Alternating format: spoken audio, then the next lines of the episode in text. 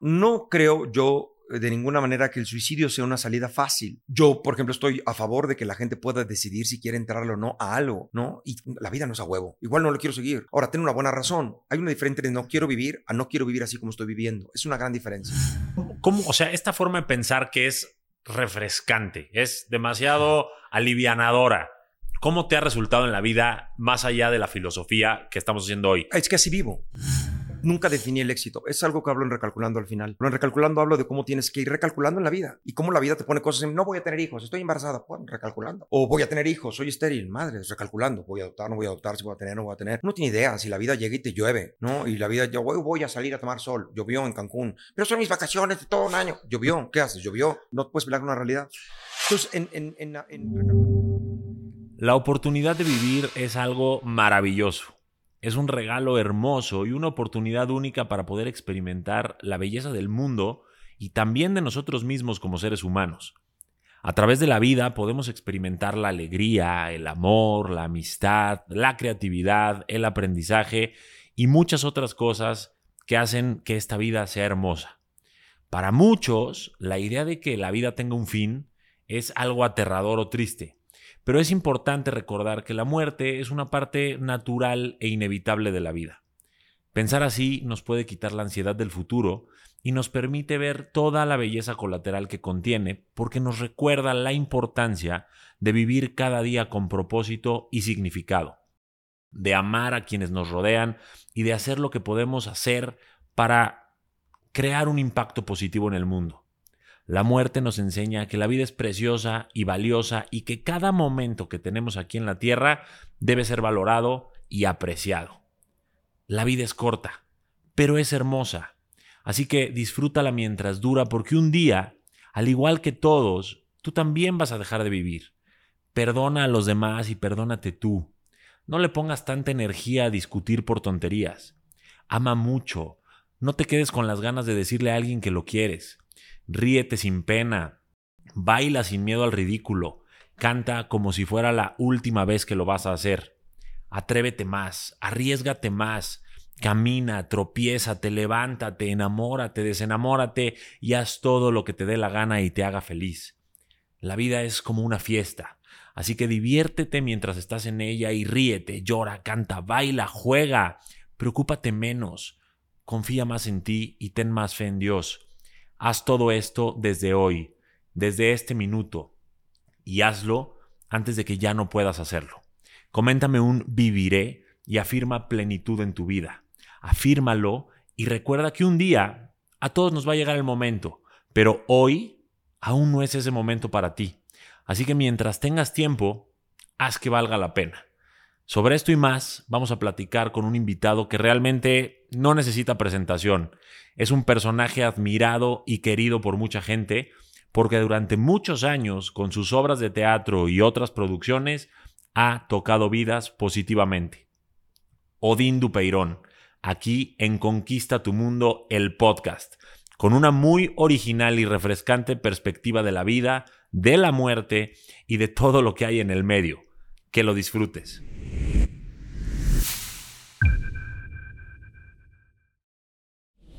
Ya no sé si cómo presentarte, si con qué honor, qué, qué honor, qué gusto. qué todo, ¿verdad? Tenerte a ti como a nadie, nadie más. Eres el invitado especial que me gusta tener. Eres ese invitado, mi querido Odín Dupeirón.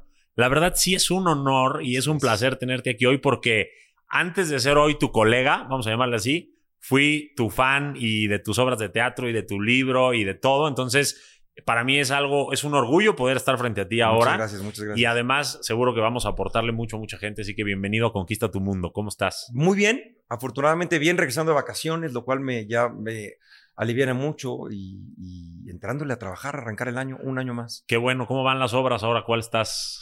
Tengo todas, tengo a vivir, tengo 22-22, tengo Lucas, tengo recalculando, tengo esto C, las cinco, las cinco las sigo teniendo. Antes estaba de fijo en los teatros y hace, ¿qué será? Hace siete años ya dejé el teatro fijo y ahora me dedico como cantante a andar dando giras por todas partes. Qué buena onda. Muy madreado, ¿no? Muy, madreado, pero, pero mejor. ¿Sí? Sí. Qué bueno. Pero mira, antes de todo este, este como éxito en el teatro, porque has durado. ¿Cuántos años llevas en el 18 teatro? años lleva a vivir, que es la que más lleva. 18 años. 18 años. Yo la, la primera entrevista que vi de ti, supe que hacías voces. Sí. Estabas haciendo doblajes, voces, No, no, no. como Lo- actuación. Sí, no, lo que hacía, doblajes, lo que pasa es que sí, la primera entrevista que habéis de haber visto fue con René Franco. Sí, sí, sí. Yo soy, fui mopetero de Plaza Sésamo. Eh, y entonces eh, mopeteaba, nunca hice doblaje. Hacía la voz del Ah. muñeco mientras lo manejaba. Igual que Furcio. Furcio era un muñequito virtual que también lo manejaba yo con sensores en el cuerpo y hacía la voz de esos dos personajes, pero no era doblaje, era pues actuar con, Con la voz. la voz. O sea, te podemos definir como un actor primero. Soy actor, lo que soy como soy actor. Pero ¿en qué momento brincas a esta, como este mundo de dar inspiración, mensajes Pues no, fuertes? no, como el video este, no brinco, me brincaron, yo no quise. La verdad es que me alejo mucho de, no soy coach, no soy psicólogo, no soy motivador, no soy, eh, no soy motivador, segurísimo. Eh, soy actor. Lo que pasa es que se nos olvida que los actores antes, los artistas, eh, tenían un discurso, ¿no? John Lennon escribió canciones súper chingonas sobre lo que él pensaba de la guerra, Ajá. y lo que él pensaba de Imagine, lo que él pensaba de, ¿no? Y escribió un montón de canciones sobre su manera de pensar eh, y después todo sobre muy comercial en la vida y entonces, eh, pues hay gente que nada más quiere hacer dinero, pero los primeros actores y los primeros escritores querían contar historias, Sí. decir lo que pensaban de la vida y hacían y presentaban su filosofía de vida a través de obras de teatro, de pintura. Y entonces aquí las un cuate pintaba a, a Cronos cortando de las alas a Cupido, porque él pensaba que el tiempo terminaba matando las alas del amor, ¿no? Entonces el padre Cronos, que es el tiempo, estaba mochándole las alas a Cupido y ahí representaba todo un discurso de cómo Claro. el tiempo termina por matar al infantil amor absurdo si no madura. No es que fuera de superación personal, no es que fuera motivador el pintor, es que simplemente está hablando de eso. Los Miserables de Víctor Hugo habla de la condición humana, de cómo el bueno no siempre es bueno y el malo no siempre es tan malo. Sin Y embargo, que- tú tienes muy claros tus pilares. O sea, está el Sí. miedo. En Colorín Colorado este cuento no ha acabado. Está el tema de pues del suicidio y el amor a la vida o no sé, eh, su antítesis, En ¿no? 22-22. Eh, Ajá, en 22-22. Hablo del amor en Lucas. amor en Lucas, luego están las ganas de pues vivir como te salga, pero viviendo, ¿no? Sí. Y entonces como que sí le has dado el clavo a estos temas de los cuales hoy vamos a hablar mucho, sí. este, y te has vuelto una figura y un referente como en todo este tema de, llámenle crecimiento Sí, sí, sí, personal sí, o inspiración o lo que sea. Lo que quiero decir es, no me dedico a eso. Lo que me dedico es a ser actor y hacer Ah. obras de teatro y hacer libros que hablen de cosas que a mí me gusta hablar, ¿no? Eh, no siempre van a ser eh, motivaciones. Por ejemplo, estoy haciendo una obra de teatro y sale ahorita en todas las entrevistas y, y- y está cabrón. Eh, no soy religioso. Entonces estoy haciendo una obra de teatro so- donde hablo cómo dejé de ser religioso, sobre mi creencia en Dios y por qué dejé de creer en Dios y todo este rollo O sea, ¿sí eras? no es, pues era como todo mundo nace religioso. Todos nacemos ateos, pero nos llevan a nuestra casa y nos enseñan que Jesús o que no Jesús o que Dios o que según la religión te, te toque. Sí, ciertos ¿no? condicionamientos y es creencias. un condicionamiento. Si tu, si tu familia es creyente, pues creerás en lo que, en donde naciste. Y tú eras de familia católica. Yo era de familia católica. Católico light no Sí. era un catolicismo así de recalcitrante. ¿Y qué te hace como retransformar esa creencia o renunciar a esa creencia? Pues cuestionarla, ¿no? Pues todo, porque crecí con un, o sea, Dios es parte de un cúmulo de ideas familiares. que aprendí y que muchas cuestioné y que dije, yo no quiero ser así, yo no quiero, no, esto me suena raro, junto con comidas y junto con formas de ver la vida o de definir el éxito o no. O sea, no es como era todo en contra de Dios, que es de repente como la gente lo lee, es todo. O sea, cuestioné todo, Todo. que es para mí el éxito comparado a lo que para mi familia es el éxito. Y entonces empiezas a alejarte de las ideas que no son tuyas. Que muy poco cuestionamos, ¿no? Las Muy personas estamos poco educadas a nace, crece, reproduce, te muere. Entre esos inters es estudia, trabaja, este. Pero no nada más eso, como nosotros decimos. O sea, no nada más eh, crece, reproduce, te estudia, muérete. Es como decimos nosotros. Ajá. Y entonces, si tienes una familia que es súper sacrificada y venimos a ser pobres y a sufrir, pues tendrás esa idea. Si eres una familia de todos, somos merecedores de todo, y la- tendrás esa idea. Si tienes una, tendrás la idea que te inculcaron tus familiares sobre la familia. La familia es lo primero. Y ahí va la gente soportando un marido hijo de puta o una mujer cabrona o unos hijos malagradecidos y respetuosos, eh, porque pues la familia es lo primero, porque es lo que aprendiste, pero es lo primero, siempre es lo primero. ¿No? Gente que no se divorcia porque no quiere dejar a mis hijos sin padre. Y hay niños que le dicen a su mamá, ya divórciate de este cabrón. ¿En qué momento vas a, dejar, a ponernos a salvo de este hijo de puta que nos lastima? Pero crecimos con la idea que nos dijeron que la familia, si vienes unos papás que vienen de una familia terrible, te van a decir, la familia no es lo primero antes. Y entonces a lo mejor te pierdes de un hombre maravilloso, de una mujer maravillosa, porque sí hay que hacer sacrificios. Entonces, lo que voy con todo esto es, lo que, de lo que yo hablo es de mis conclusiones, de mis propias conclusiones, es de lo que yo he aprendido. ¿Qué te detona cuestionar? O sea, la, adolescencia, la adultez, este, una relación, el trabajo. Me detona, es algo que también me encantaría llenarme la boca de decir, yo pues, siempre y estudié. Y Nada, es un, así nací, es como vengo cableado. O sea, yo nací cuestionando. Mi mamá me dice que nací diciendo, ¿qué pedo? ¿Por qué quién? ¿Quién dijo? ¿Cuándo dijo? ¿Por qué dijo? ¿Cómo dijo? ¿Tienes que, ¿Por qué tengo que hacer? ¿Quién dijo qué tengo que hacer? ¿Qué tengo? Nací rebelde, rebelde. Más las circunstancias en las que nací. Que los niños preguntan mucho por qué, por qué, por qué. y tú creciste siguiendo preguntando por qué, por qué, por qué. Y muchos ya se quedan en el status quo y no se siguen preguntando por qué.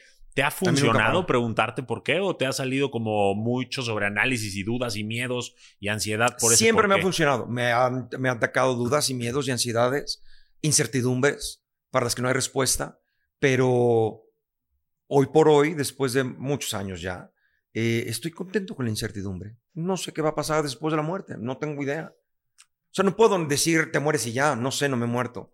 Nadie ha venido del otro lado para decirnos que haya algo. No. Eh, entonces, no sé. ¿Te gustaría creer que lo hay o no te importa saberlo? Pues la verdad es que no me importa. O sea, me encantaría, me encantaría saberlo. O sea, en el sentido de que el hombre descubra científicamente y de manera comprobable que hay después de la muerte, ¿no? Porque teorías hay todas. Teorías hay reencarnación y pasas a otro universo, o sea, ya teorías hay otra especie animal. pero nunca sabemos, no, o sea, no hay pruebas de nada, ¿no? Entonces, creo que sería padre saberlo. No sé qué tan padre sería, porque en el momento en el que el hombre sepa qué pasa después de la muerte con toda certeza, el significado de la vida va a ser otro completamente distinto. Sí. ¿Cuál es el significado de la vida para ti hoy? No tiene, ah, para mí vivirla.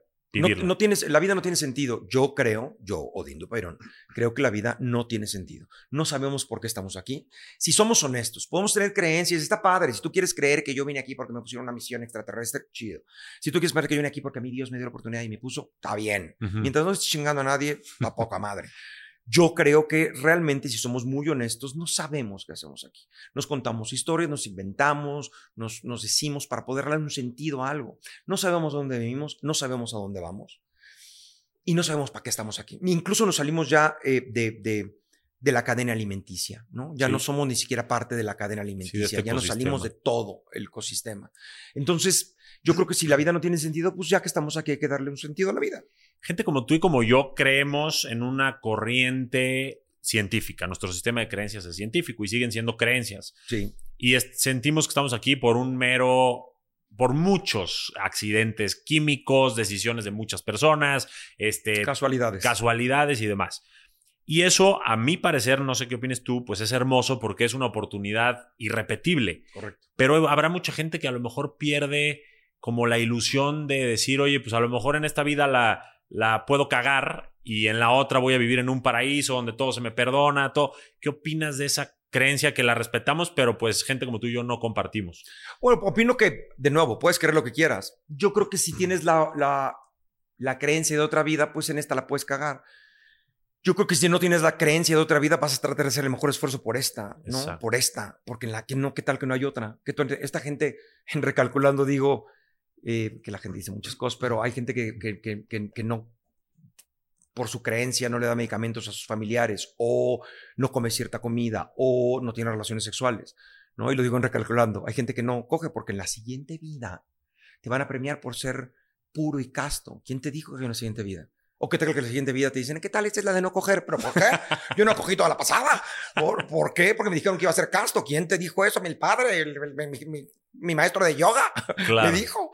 No, ¿quién dice? ¿Cuándo dice? ¿Quién te dijo? ¿Quién te dijo?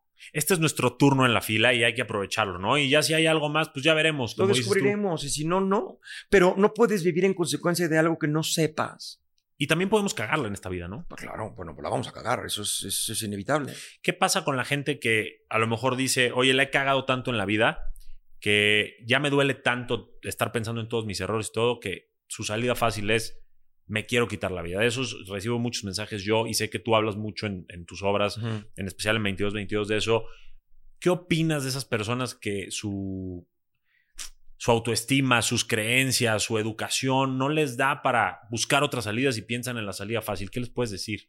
Pues mira, lo que pasa es que hay dos cosas. Uno, no creo yo de ninguna manera que el suicidio sea una salida fácil. Yo creo que el suicidio eh, varía, como todo en la vida. Hay gente que se suicida estratégicamente y lo hace bien. Em, yo, por ejemplo, estoy a favor de que la gente pueda decidir si quiere entrarle o no a algo, ¿no? Y que tienes, la vida no es a huevo. O sea, no es a huevo. No es se murió mi mamá y se murió mi tío, se murió mi hijo, tengo cáncer y tengo perdido dos piernas y la voy a seguir, no es a huevo. Igual no lo quiero seguir. Ahora, tengo una buena razón. Hay una diferencia entre no quiero vivir a no quiero vivir así como estoy viviendo. Es una gran diferencia.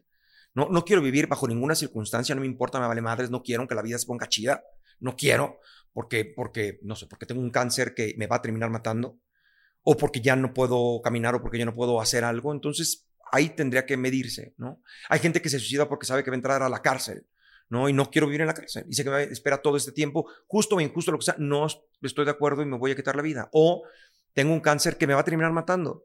Tuve un caso de una mujer que fue al teatro a 22, 22, dijo, vine a ver la obra que habla del suicidio, porque hay muchas maneras de suicidarse. ¿eh? O sea, no nada más es matarte. Puedes matarte de hambre. O puedes suicidarte estrellando aviones en unos edificios por tu creencia religiosa. O, si lo vemos así, Jesús era un suicida. Él dijo, me vale. Yo sí lo hubiera dicho, no es cierto, no soy hijo de Dios. Nadie lo mata. Pero tuvo su idea hasta el final, aunque lo fueran a crucificar, porque a eso vino a matarse. Hay muchas maneras de suicidarse. Hay muchas maneras de, por una idea, por un ideal, dar la vida por tu hijo, no me importa. O sea, hay muchas maneras de quitarse la vida. Sí. ¿No? Entonces, por eso el suicidio no siempre es el, tema fácil. Pero esta mujer dijo, vine con mi hermana, tengo cáncer, llevo tantos años con cáncer, no me acuerdo, llevo muchos, y ya no quiero. Ya me dio aquí, ya me dio acá, ya me pasó aquí, ya me pasó acá, y ya no quiero más. Ya no quiero luchar. Ya no quiero. No me voy a matar porque no me voy a matar, pero sí me voy a dejar morir ya no voy a luchar contra el cáncer, porque llevo 10 años con aftas en la boca, sin pelo, sin no quiero seguir, no, esta vida no me interesa. No me interesa vivir la vida para estar acostada en una cama sin poderme mover. Entonces traje a mi hermana para poder decir, déjame en paz. No quiero más terapias, no quiero más quimio, voy a vivir hasta donde pueda y cuando me mate el cáncer, me voy. Y así lo hizo. Después llegó la hermana años después a decirme, duró tanto tiempo mi hermana, fue padrísimo. Primero no aceptábamos porque pues, es su decisión de no querer vivirlo. Dejó de tomar quimio, viajamos mucho y cuando empezó a ponerse mal pudieron venir los hermanos y estuvimos todos y murió rodeada de la familia ya con, con eh, eh, droga para que no tuviera mucho dolor. Y murió estaba quitando más vida el batallar con todas esas quimios y todo que, que vivir con esa enfermedad y ya eh, el proceso. El suicidio de repente es como una, un, equivalente a, a, cuando vas a una fiesta y dices, traigo coche y yo me voy cuando yo quiera. No me tengo que esperar a que todo el mundo quiera irse. Yo me puedo ir si yo quiero. ¿Y no crees que es un desperdicio de, en esos casos de cáncer y a lo mejor porque ya es terminal y bueno, no hay mucho que hacer y te toca disfrutar esos últimos días, pero si es por todo este tema de una ruptura, por un tema de trabajo, por un tema de no sé, te por es un desperdicio irte cuando quieras, cuando hay tantas cosas chingonas, tú lo dijiste, hay este hay pizza y hay canciones y, hay, y chocolate y hay mole y, hay, sexo y hay cosas increíbles. Entonces, lo que trato de decir es lo que dije al principio, no quieres vivir como estás viviendo o no quieres vivir para nada, porque es diferente. Y cuando la gente se pregunta, dice, a ver, bien, no quiero vivir así, no quiero vivir de la mierda, no quiero vivir asustado, no quiero vivir con el corazón dolido, no, así no quiero vivir. Pero eso lo puedes cambiar. Claro. Eso no es la vida. Eso puedes tomar mejores decisiones, renunciar, terminar una relación. O sea, hay cosas que puedes cambiar, ¿no? Y siempre el mensaje para mí será, no te mates por cualquier cosa. O sea, no te mates nada más porque no salen las cosas como tú quieres. De acuerdo. No, no te mates nada más porque sí. O sea, sí creo que tienes el derecho de decir no quiero. Todo mundo tiene el derecho. Pero también cuando sabes que tienes derecho de irte, aguantas más. Como cuando estás en una fiesta que dices, mira, me puedo ir, voy a aguantar un ratito más a ver cómo se pone. Cuando, si quiero me voy, me puedo aguantar. Y luego se pone bueno y dice, ah, esto fue chingón. Y luego se pone mal y dice, no, ya me voy. Bueno, voy a aguantar un ratito más a ver cómo está. Al fin que me puedo ir. Cuando sabes que te puedes ir. En estos lugares donde está el suicidio asistido, aceptado, hay gente que llega con enfermedad o que llega con personas de tercera edad que llegan a decir, ya se murió mis tres hijos, ya se murió mi marido, ya se murió todo el mundo, ya no tengo nada que hacer, ya dejé de estar aquí, ya no quiero estar. No me quiero esperar a enfermarme, ni quiero aventar al metro, ya estoy bien, tengo ochenta y tantos años, no tengo nada que hacer aquí. Hay un video ahí en TikTok donde está una mamá diciendo, mátenme, por favor, abuelita, come, mátenme, ya me quiero morir. O gente que tiene ELA, o gente que tiene que decir, ya se trata de suicidar varias veces porque ya no quiere estar. Sí. Pero eh, a lo que voy es, en estos, gran- en estos países avanzados donde está el suicidio asistido, la gente llega con, a, a pedir y les dan el suicidio asistido y le dan un medicamento para que se maten, les dan la receta para que se tomen su medicamento para la cita. Y muchísima gente no cambia el medicamento y no se mata, pero sabe que tiene su pase de salida. Sabe que me puedo ir si yo quiero, sin tenerme que ahorcar. Aquí está. Ven, me quedo todo un ratito.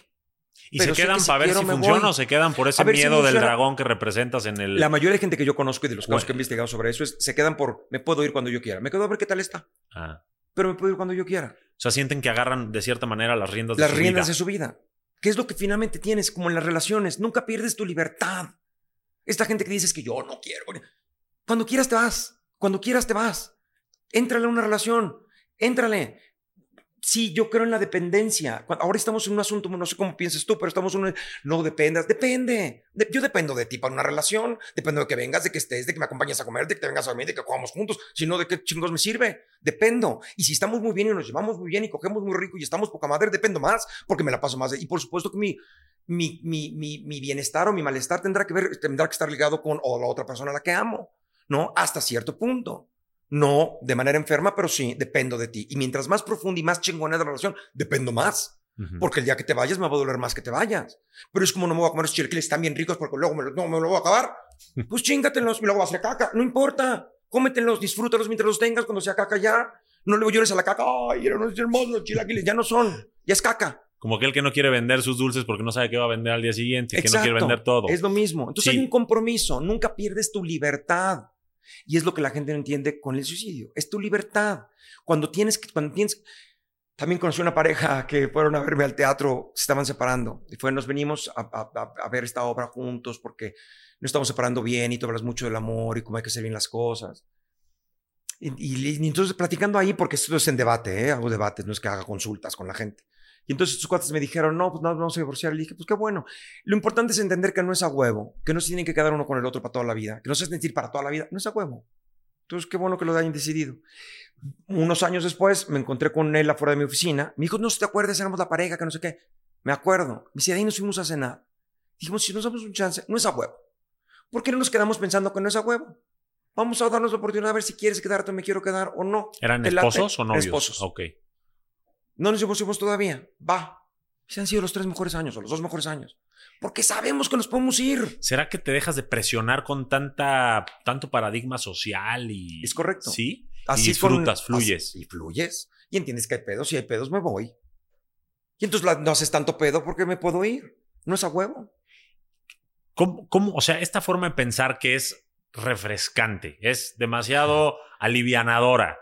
¿Cómo te ha resultado en la vida más allá de la filosofía que estamos haciendo hoy? Es que así vivo. Pero cómo la gente no con- conecta así contigo, hay gente igual que tú, o, o- o- o ellos traen todos sus paradigmas a la mesa y entonces te cuesta conectar con esas personas. Todos traemos todos nuestros paradigmas a la mesa y vas entendiendo cuáles puedes solucionar y cuáles no.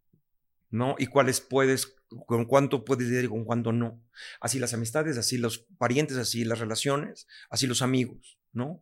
Y entonces de repente conoces a alguien que, por ejemplo, yo no, no soy aburridísimo, no tomo, o sea, tomo, tomo muy poco, no fumo, soy libre de sustancias, nunca me he metido nada, si así estoy como estoy, imagínate si fuera Coco, Moto, Pacheco.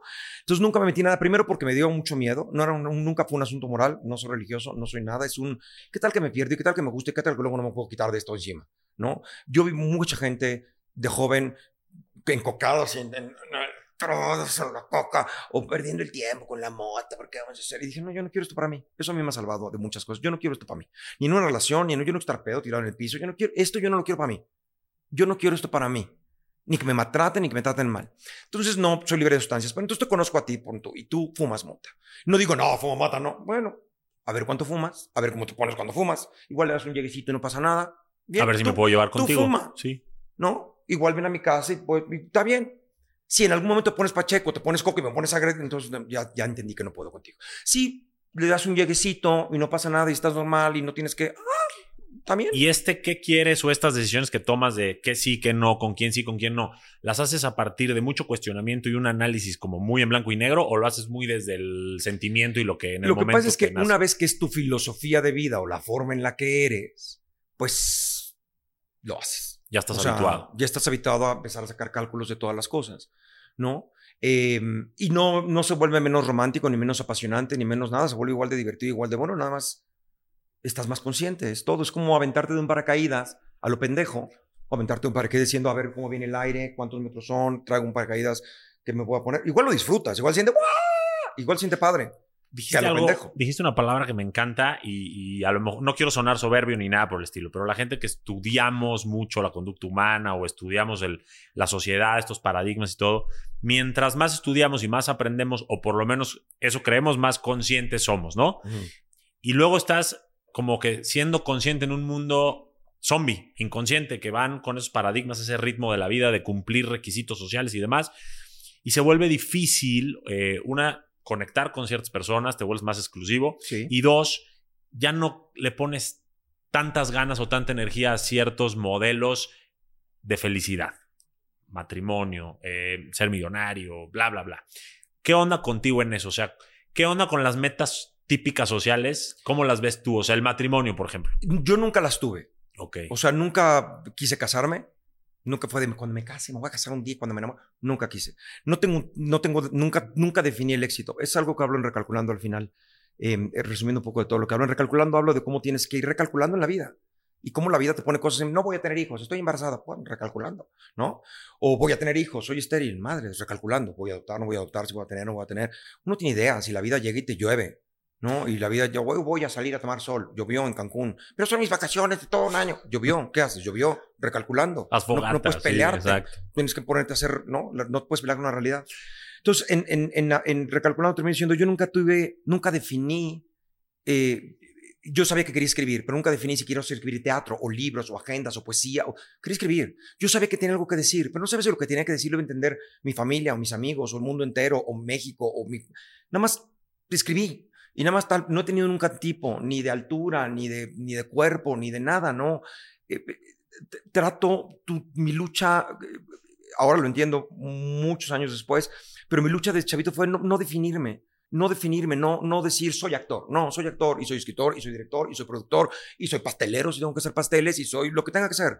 No, no soy víctima, nunca soy víctima de las circunstancias. O sea, soy víctima porque soy víctima, pero estoy ahí un ratito y me voy. Nada, me pasó esto, está terrible y ya, ¿qué sigue? A lo que sigue. Vámonos, ¿qué, qué sigue? O sea, vas fluyendo, a ver si, si más o menos te entendí. Vas fluyendo, ves el obstáculo y según lo que tienes a la mano, decides cómo brincarlo, o cómo disfrutarlo, o cómo darle O cómo llorar las heridas, o cómo decir no se pudo y ya se fue, ni modo, y qué sigue. No me quedo mucho tiempo en la lamentación ni en nada. Entonces, de la misma manera, no tengo metas como voy a ser feliz cuando me case, voy a ser feliz cuando gane un Oscar, voy a ser feliz cuando me den un premio, voy a ser feliz cuando me... Yo soy feliz, de entrada así, disfrutando ahorita mi cafecito, mi nieto, soy feliz. Quiero ir por más, voy por ello. Si no llego, voy por otra cosa. Si no puedo, pues no puedo. No, no, no fui gimnasta olímpico. Bueno, ni pedo, ya no fui. Pues voy a hacer otra cosa. Y hice una obra de teatro, funcionó, qué chingón, me amo el teatro. Pero fui mopetero mucho tiempo, hice Plaza Sésamo y nadie me reconocía. Mis amigos que estudiaron actuación me decían, pero no te ves. Y yo, no importa, está padre. No quién eres. Me encanta. Lo importante es que te haga feliz a ti, es lo que estoy entendiendo, que te guste a ti y que te llene a ti. Sí, claro. No tanto vivir para afuera, sino para adentro. ¿Y cómo haces para, para batallar en este, para no batallar en este mundo y para que esto, que esta filosofía tan refrescante que tienes, la puedas hacer a pesar del el tráfico, a pesar de eh, las deudas, a pesar es, de... Es dentro de la vida. La vida tiene tráfico, tiene deudas, tiene estereotipos y tiene... Es parte de lo que hay en la vida. ¿Sí me explico? Es como, como, como si entraras a jugar fútbol y dices, ¿cómo puedes servir a pesar de los goles que te meten? Es parte de la vida, que te me dan un gol. ¿Cómo puedes jugar fútbol a pesar de que te puedes caer y romper? Es parte de la vida, es parte de jugar fútbol. O sea, el fracaso, eh, eh, el caos, es parte de la vida. Nos venden que la vida tiene que ser perfecta y exacta y cuadrada. No es cierto, la vida es caos. La vida es un caos terrible que de repente cada determinado tiempo va haciendo un poquito de sentido. Y de repente cae dos, tres cosas que cuadran y dices, ah, mira qué chingón y le damos mucha importancia porque el cuadro bien bonito. No tiene absolutamente nada que ver. Son puras casualidades, una tras otra. La vida es caos. Que en todo caso podríamos decir que, que el sentido se lo das tú definiendo qué quieres. Definiendo qué quieres y si puedes eso que quieres. Porque a lo mejor eso que quieres no puedes, entonces quiere otra cosa. ¿Cómo qué? A ver. No sé, este, yo, yo, me baso mucho en la naturaleza, es lo que siempre he hecho, como vuelto a ver a la naturaleza. Entonces ves a dos ardillas y ves que una ardilla se llevó este, más eh, eh, nueces que la otra porque encontró, y no ves a la otra diciendo, ¿para qué yo? ¿Qué justo? ¿Ella quién fue? Nada, dice, bolas ni pedo, vamos a buscar otras. Y se va a buscar otras. Y ya, no estaban estas nueces, se la ganan, ves a los pájaros pelear, sino se están lamentando. Y ahí ves a la pobre paloma que ya tiene un muñoncito porque se paró un cable y va y ves con su muñoncito haciendo lo que puede. Nosotros humanizamos mucho esas cosas y decimos, mire ese perrito, es feliz sin tres piernas, le vale pito al perro tener tres piernas. el, perro se quedó sin pierna, le vale pito, ay voy sin pierna, y si me quedo sin dos me arrastro y si me, a ver qué hago. Vive, Sale, no agarre este hueso, agarro otro. No pude con este ni pedo, no pude con este, voy a ver con quién sí puedo. Y voy a hacer el este chiquito, no pude con este grande, me voy a chingar este otro. Nosotros somos seres humanos y podemos irle vendiendo el agua a los camotes y los hijos de puta, de preferencia. Pero, si no eres feliz con esto, puedes ser feliz con otras muchas cosas más. Pero ahí viene algo de lo que tú hablas mucho, que es este sobreanálisis y este uso de razón que debería ser nuestra mayor bendición, se vuelve nuestra mayor maldición porque estamos viviendo en nuestra mente sufriendo por la tercera pata, por el, los, los, el muñoncito o las nueces. Porque nos vendieron que somos estos seres especiales que venimos de este mundo a dar una experiencia increíble y maravillosa. No es cierto. Somos una especie más en este pinche planeta que tenemos la capacidad de pensar y usar herramientas y de comunicarnos, que es una gran ventaja. Y que no nos comunicamos, además. Pero, pero eso nos sirve para que la vida te trate mejor. Sí, o sea, coincido. Volteate a ver a los leones y a las panteras y la chingada, ahí va. Y entonces, en, en esto se pongo mucho el ejemplo de, de los sentimientos todos son buenos, todos, nada más tienes que ver para qué usarlos. Entonces está, están las cebras, cuidándose las leonas que los vienen a cazar, y corren todos por un lado, y entran en angustia, y vienen las leonas, y van corriendo, y de repente agarran una y dicen, ah, ay, ya agarraron la pendeja chinga, se la comieron, bueno, ni pedo, y siguen pastando. No siguen corriendo, ay, esto horrible. No se levantan al día siguiente, ¿te acuerdas cómo estuvimos pastando ese día y nos pasó horrible? Ya no puedo ver el pasto porque tengo un trauma. Nada. Si no viven en modo estrés todo el tiempo como nosotros. Nada. Resolucionan, sigue, no se puede, vámonos. ¿Qué sigue? Si vives el estrés, he vivido desamor, he vivido estrés, he vivido eh, ansiedad, he vivido muchas cosas, pero las vivo por lo que está pasando, las resuelvo y me sigo. A ver, dame, dame algunos, algunas clavecitas así, como para ser un poquito más Odín cada uno de nosotros a la hora de un desamor. ¿Cómo, cómo puedes enfrentar rápido un desamor? No quiero estar con alguien que no quiere estar conmigo. Buenísimo. Si tú no quieres estar con, yo quiero estar contigo. Si tú no quieres estar conmigo, ¿cómo? Bueno, pues ni pedo. Y como dices, claro que te duele y claro pues que... me duele, claro me duele, me encantaría estar contigo, pero si no estar conmigo, pues ni pedo, ya lloraré, ya veré, ya la chingada. Yo tuve una relación de ocho años, siempre en, recalculando digo que lo comparo con un pastel de chocolate. Yo busco un pastel de chocolate, porque yo amo el chocolate y el chocolate me un pastel de chocolate y lo encontré. No mames, qué maravilla el pastel de chocolate. Y comí ocho años. Y de repente te dije, ya no quiero pastel de chocolate. Y la gente inmediatamente dice, ¿qué te hizo? No me hizo nada, ha sido fantástico todo este tiempo, pero ya no quiero pastel de chocolate. Renamórate del pastel. Ok, intentas de nuevo. No, ya no quiero. Ve a terapia con el pastel de chocolate. Ah, exacto. Ponle un poco de crema. Llénalo de chabacano. No, ya no quiero. No quiero disfrazar el sabor. Lo que ya no quiero es pastel de chocolate. Ya no quiero. No, no me hizo daño. No está, ya, nada más ya no quiero. Y me duele muchísimo no querer porque ha sido increíble. Y ha sido padrísimo. Y me tengo que separar. Ni modo, pues tendré que yo, ¿qué hago? Me quedo hasta odiar el pastel de chocolate, me lo como hasta... Que ahí yo, yo te voy a citar a alguien muy famoso, un, eh, alguien muy célebre que dijo, tú quieres separarte porque tú no tienes, no tienes, no tienes que separarte. Al final vamos tomando decisiones. Claro. Según lo que sentimos. Y las buenas decisiones también cuestan. Y las buenas decisiones también duelen. Y las buenas decisiones también tienen un costo. Son más baratas que las malas. O sea, separarme bien desde el amor cuesta, cuesta mucho y lloras por putos rincones y, dices que estoy haciendo bien o no. Es más fácil volverte un monstruo, ponerte el cuerno, que me chingues y ahora sí estoy seguro de que te voy a dejar, ahora estás segura que eres un pendejo. No, esperarte a hacerte daño. Tener más pretextos. Cuando, cuando simplemente ya no quieres estar y la gente no entiende eso en las relaciones, puedes ya no querer estar ya no, quiero. ¿Y, ¿Y, cómo separas esto de lo famoso desechable? O sea, oye, ya no quiero estar, pero oye, llevamos, tenemos dos hijos y aparte queremos, eh, hicimos una casa, una familia y tú ya simplemente no quieres. Pues sí. Pues, ¿qué te digo? ¿Me quedo a huevo? no. que se haga cargo de sus responsabilidades, pero. Y, tienes que medir el agua a los comotes a la otra persona. Claro. ¿Sí me explico? O sea, si, si, si, te vas a ir a la primera de cambios, también soy igual. ¿Te vas al primer pedo? Ah, no, pues vete. Sí, ahí sí. Porque no quiero a nadie que nos vaya a quedar a, entrar los pedos. ¿No? Quiero que le entremos. El pedo de la vida es la paradoja. Y poder movernos entre estas paradojas. O sea, échale huevos y échale ganas y quédate hasta que te tengas que ir. No te quedes más del tiempo que no te puedes quedar. Échale ganas, pero no, no demasiado. Cuando llegue el amor, éntrale, éntrale, enamórate, hasta las manitas, éntrale. Cuando se acabe, vete, salte, se acabó, ni pedo, te va a doler, vete. Y lo igual a los problemas. ¿Hasta cuándo le vas a echar ganas? Hasta donde te esté costando más de lo que estás ganando, como cualquier negocio. Esta relación, esta amistad, esta actitud me está dando más costos que beneficios. Ciérrala. Lo más difícil es cuando da costo y beneficio, costo y beneficio, costo y beneficio. No, dicen que el por restaurante es el que te que siempre terminas tablas que no sabes si cerrarlo o no cerrarlo, su puta madre. Es lo peor.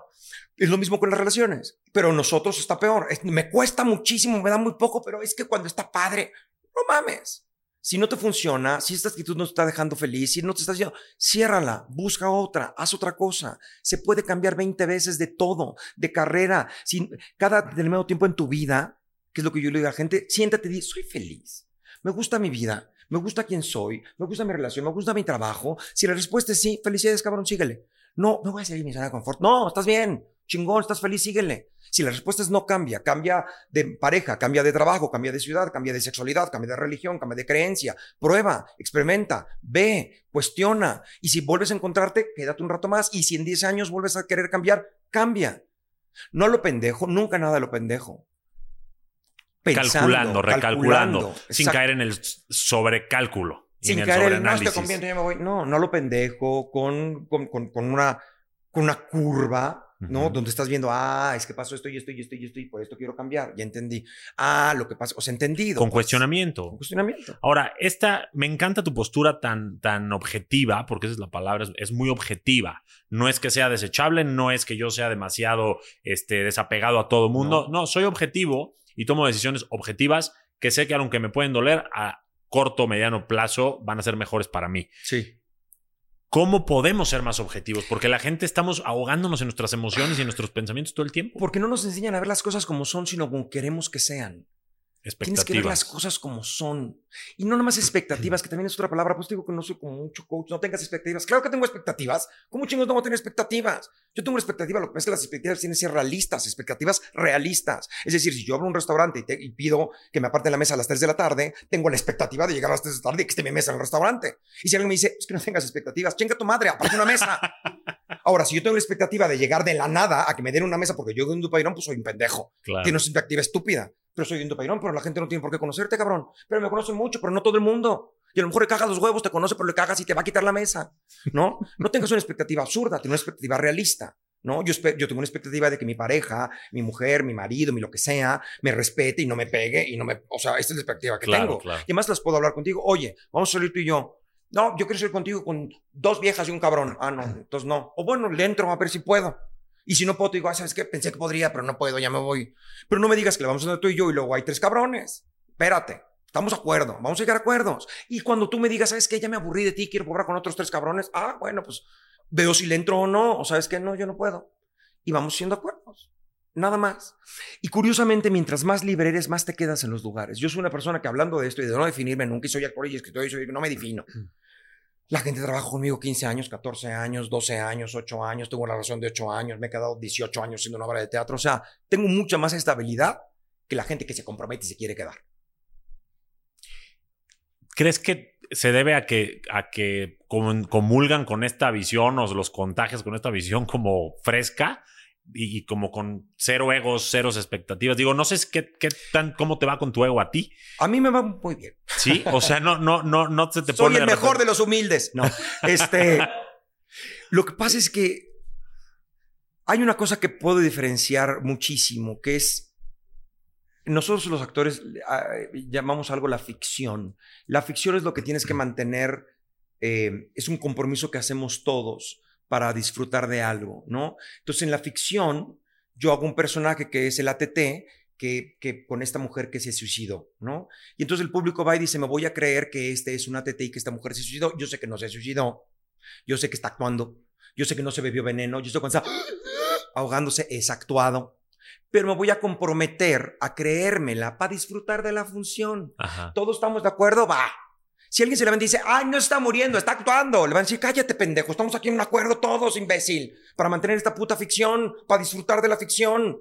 ¿No? Y yo, y yo, y los actores en, el escenario, si alguien se le ve el pedo, tratamos de rescatar la ficción. No decimos, ay, te equivocaste, pendejo, ¿qué va? No. Ah, tratamos de meter toda la ficción. Bueno, nosotros en la vida vivimos una gran ficción, donde a esto le llamamos mesa y esto le llamamos un network y allá le llamamos y, y, el Oscar es un Oscar y, y la, la, esta de fútbol es padrísima y el dinero vale la chingada y el dinero vale X es una ficción que está padre ¿Por qué está padre? Porque si yo llego a un café, espero que me traigas un café, no una bola de mierda. Porque estamos en, el acuerdo de. Pero ahorita la gente está como, ¿y quién es tú para decirme que es un café?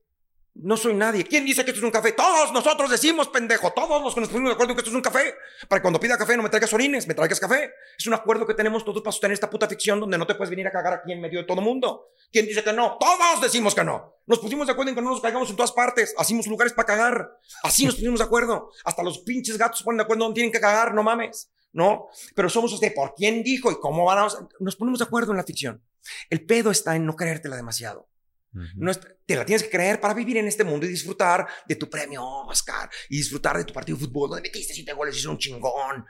Eso no te va a asegurar que vas a tener una buena relación y que vas a ser el más chingón. Fuiste chingón en este partido, ni en todos. Yo he hecho cinco auditorios nacionales. El primer auditorio nacional que hice se agotó tres días antes, con los 10 años de vivir. Tres días antes. La gente aullaba y gritaba y me jalaban. Y ahí tengo los videos. Y a salir aullaban y, la gente alrededor y la energía del auditorio nacional. Y de repente corte A. Corte A quiere decir, como en las películas, estás en una escena y cambias otra rápidamente. Corte A, yo con mis sándwiches en mi casa, solito. Y el eco de... Y la, y la, gente vuelta loca y aplaudiendo y aullando y todo el mundo en, en, después del auditorio con, brindando y ¡guau! Y de repente nada. He hecho cinco auditorios. No oro. No cago diferente. Soy el mismo. El mismito. Tengo buenos recuerdos, chingones, qué padre, porque eso es de lo que se trata la vida. La única manera de tener recuerdos increíbles y maravillosos es haciendo cosas increíbles y maravillosas. Corriendo el riesgo, enamorándote, eh, invirtiendo las cosas chidas. Yo, yo, yo no quiero pasar la mitad de mi vida ni pacheco, ni borracho, ni pendejo. Yo no. Adormecido. Tú sí, qué padre, yo no quiero. A mí me dieron un lienzo en la vida y la gente dijo, le voy a poner mierda porque está padre. No, yo no sé si quiero mierda. Es que está padre, ponle, no sé. Déjame en paz, yo déjame ver qué le pongo. ¿Le he cagado? Claro que le he cagado, pero ¿por qué quiero cagarla? Porque yo quise, ¿sabes? O sea, yo no, yo no me pongo pedo hasta las chanclas, porque quiero estar consciente de lo que hago. Nunca me he levantado a decir, puta, ¿dónde estoy? No, yo no quería, pero no, sí quise. Quise coger, quise ir, quise hacer. Yo quise. La cagué, fue una pendejada, pues, pero yo quise. Yo sabía que quería. Lo hice, la cagué, bueno, ni pedo. Uno tiene que estar seguro en la vida, seguro yo le digo a mis actores, cuando los, doy, los dirijo clases de actuación, tienes que estar seguro siempre, más en el escenario, tú tienes que entrar seguro al escenario. En la vida tienes que estar seguro, aunque estés seguro de que no tengas ni puta idea de lo que estás haciendo. Porque cuando la cagues vas a poder, yo dije que no tenía ni puta idea. Yo fui el primero que dije, no tengo ni puta idea, voy a ver qué pasa. Fue el ¿Cómo, primero ¿cómo podemos estar más seguros? O sea, ya sabemos que recalcular y ya sabemos que tenemos que ser objetivos y todo, pero danos una clave así. Las que yo conozco, Pueden ser varias, pero las que yo conozco es uno, conócete a ti mismo, ve a terapia. Ah, esa para mí una herramienta que me funcionó. Terapia, conócete, sábete quién eres, por qué eres quien eres, por qué eres como eres, por qué le tienes miedo a las ranas o lo que sea, o por qué tienes miedo al abandono, por qué te cuesta tanto. Ve a conocerte, cabrón. Ve consecuencia de qué eres, analiza a tus padres, analiza tu pasado. ¿Qué pensaba mi mamá? ¿Qué pensaba mi papá? Creo en esto. ¿Por qué tengo esta idea de la vida que me hace infeliz? No, porque hay gente que se quiere casar porque, porque le metieron la idea que se quiere casar. Y a lo mejor no quiere casarse. O al revés, no me quiero casar porque soy una super mujer independiente. Y hay algo dentro que sí me quiero casar. Y hasta que no te cuestiones y dices, a ver, ¿yo qué quiero? Porque yo nací con esta madre que era súper liberal, porque mi papá, porque la chingada. Y yo me tragué esta mentira cuando yo sí me quiero casar y quiero dedicarme a cuidar a mi maridito. Y está bien. No tengo que ser esta mujer independiente, yo no quiero. Cuando descubres que tú quieres, entonces puedes actuar en consecuencia de quien realmente eres. Con el entendido de que podemos ser diferentes personas en diferentes momentos de la vida. Y un día puedes querer una, tener una relación y tener una tal, y otro día puedes decir, ahora no quiero. Ahora fíjate que con el paso de los años quiero, porque uno es diferente a los 40, que a los 30, que a los 50, que a los 60. Uno es diferente. Pero regresamos a estas ficciones y vamos a hablar de varias. Sí. Y tú me las vas diciendo como te fluya. Hablamos de, una hablamos de muchas ficciones que nos prometen felicidad y vuelvo a regresar al matrimonio, a los hijos, al amor, a ser una persona empoderada que gane mucho dinero porque el poder lo relacionamos solo al dinero. Y entonces, cuando no alcanzas esas ficciones o actúas diferente a esos acuerdos de moda, vamos a llamarle, porque ahora ya critican a la mujer que cocina. Ahorita acabo de ver unas historias de una influencer que cocinó y la criticaron, que, que cómo cocina, que no se someta a su esposo ya llegamos a un punto también muy radical. Entonces, estas ficciones, este, ¿cómo las manejas y qué opinas de estos modelos que estoy hablando como eh, casarse, tener hijos? ¿Por qué tú no tienes hijos, por ejemplo? Ah, porque nunca quisiste tener hijos. Nunca quisiste. lo mejor de los hijos es no tenerlos. Son un karma, son un pedo. O sea, yo veo a, a, mi hermana que tiene hija y a mis amigos que tienen hijos y digo, puta madre, qué bueno que no tuve hijos nunca. Que hay gente que lo disfruta y los ama. Yo no, yo, yo soy súper aprensivo con dos perritas que tuve. Que no, la vayan atropelladísima. Imagínate un hijo, no mames, no, qué horror. No, entonces disfruto mucho a los niños, los amo y los quiero, quiero a todos, todos los hijos de mis amigos me dicen tío, me dicen, soy una, una figura paterna para algunos de ellos que no tienen padre y me encanta, me comprometo y tal. Yo personalmente no me gusta tener hijos, no quise tener hijos, nunca quise casarme, tener hijos. Ahora. ¿Pero por qué? ¿Por una responsabilidad? ¿Porque no, es lo tuyo? Porque no ¿Cómo decidiste eso? ¿Cómo? No, no, no quise. Así como, como, como si te antojan cosas que se te antojan, como dices, ay, ay, me dan ganas. O sea, nunca te jaló ni las ganas ni la corriente social, nada. Nada. Mira, te voy a decir algo que te lo estoy escribiendo en este libro que estoy escribiendo ahora, este libro que hablo de la realidad.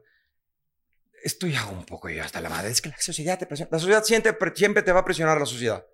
Unos más y otros menos, siempre. Y a la guapa la va a presionar para ser guapa y para ser alta, para ser exitosa. Y al cabrón por ser gordo y al otro por ser flaco y al otro por ser chaparro, tienes que ser más alto, tienes más alto. La sociedad siempre te va a presionar. Tú decides hasta cuándo te vas a dejar presionar o no. Justo eso te iba a Punto. preguntar. O la gente dice, es que tienes que escribir, yo no tengo que escribir, es que no tienes que hablar, yo no puedo hablar lo que se me hincha un huevo. Es que tu público quiere, me vale pito lo que quiere el público. Yo tengo lo que voy a decir. Si quieres seguirme, vente a mi vida y vente a mi arte y vente a leer mis libros. Pero no voy a, no voy a dar las nalgas a menos que yo quiera y me dé gusto darlas. Si no, no. No. ¿Estoy dispuesto a hacer sacrificios? Claro que estoy dispuesto a hacer sacrificios. Pero ¿por qué yo quiero hacer sacrificios? No porque me obligues a hacer ningún sacrificio. No me vas a presionar para hacer nada. Nada. Mucha gente piensa que por mi discurso al principio, cuando me conocían por mi libro de color en colorado, no debería decir groserías. Es que yo digo groserías. Pues no deberías. Pues las digo. Es que tu libro no dice, porque mi libro decidí no decir. Entonces, ¿por qué ahí sí puedes y aquí no? Porque aquí no me echan los putos huevos decir, no, aquí quiero decir groserías. En este libro no quiero, y aquí sí quiero. Yo digo groserías donde sí me echo un puto huevo. Si me invitas y me dices, oye, no puedes decir groserías, ya saber si voy o no, también me sé comportar. Si tú me dices, oye, no digas groserías, te diré, sabes que no voy, o sí voy y no las digo pero porque yo quiero. Y este yo quiero y este modo, este modo tan auténtico de vivir y tan libre por lo que yo percibo, ¿no te ha hecho aislarte? ¿Estar un poco solo? ¿Por qué no quiero hijos? ¿Por qué no quiero esposo, esposa? O sea, no quiero, sí es más este, difícil. No sé, estar como con ciertas relaciones, no quiero pertenecer al status quo. No me ha hecho... Yo, hay que también entender esto, soy, soy solitario, soy bastante solitario, pero tengo la enorme, gran fortuna de tener muchos amigos. Y no cuates, amigos. Amigos. Amigos, amigos, amigos, amigos, amigos. ¿Por qué? Porque esta persona que soy tiende a hacer relaciones profundas con la gente, a hacer relaciones profundas, a, a- a honestas, ¿no? Reales y, y platicar. Y soy el güey que se empieza a meter en cuando dices, no sé, por ejemplo, eh, voy en todas las plazas a las que voy me ponen algún chofer para que me lleve al teatro, recógeme al aeropuerto y tal. Y hay veces que el chofer recibe una llamada. Una vez me pasó que recibió una llamada de no sé qué, la chingada. No, pues estás cabrón, no, no qué. Y cuelga. Dice, perdón, es que ya sabes las viejas cómo son. Yo sí, ya sé. Es que es mi mujer que me dice no sé qué. Y entonces ahí pueden pasar dos cosas. Puede que él diga, ¿pero qué te dijo? Es que tal y tal y tal. Y le diga, no, pues tu mujer está loca. O no, pues tú estás pendejo, no mames, tu mujer tiene razón. ¿Por qué? Porque yo pienso tal y tal y tal y tal. Sí, ¿verdad? ¿Y por qué? Y entonces platico. Y ahí es una, hizo una pequeña Conexión. co- conexión profunda, profunda, no nada más de "Ah, tráfico, ¿verdad? Está cabrón, che. No, sino de algo que le pasó. No voy a preguntarte cosas, pero si me dices algo, voy a contestar. Si me dices, ay, es que la gente es pendeja por tal, voy a decir, "Mm, no. Yo creo que no, porque pienso tal.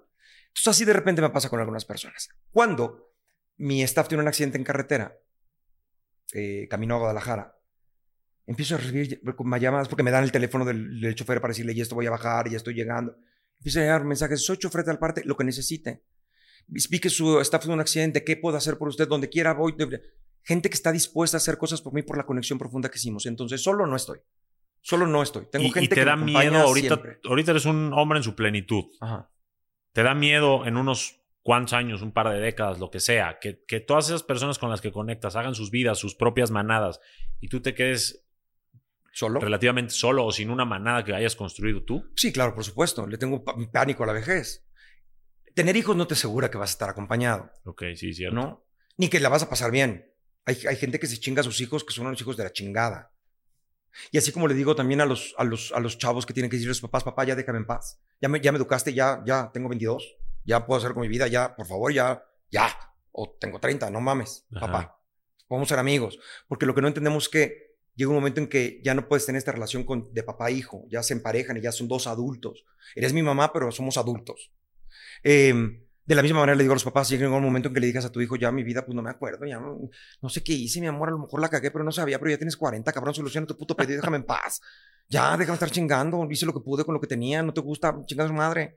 O mamá, no puedes venir porque es una alcohólica, no quiero llevarme contigo, mamá. Si quieres venir a mi casa con mi familia, no tomes. Porque te pones y insultas a mi mujer y, y estresas a mis hijos. No quiero verte, mamá. Te amo y te adoro. Pero si eres una cabrona, no vas a venir.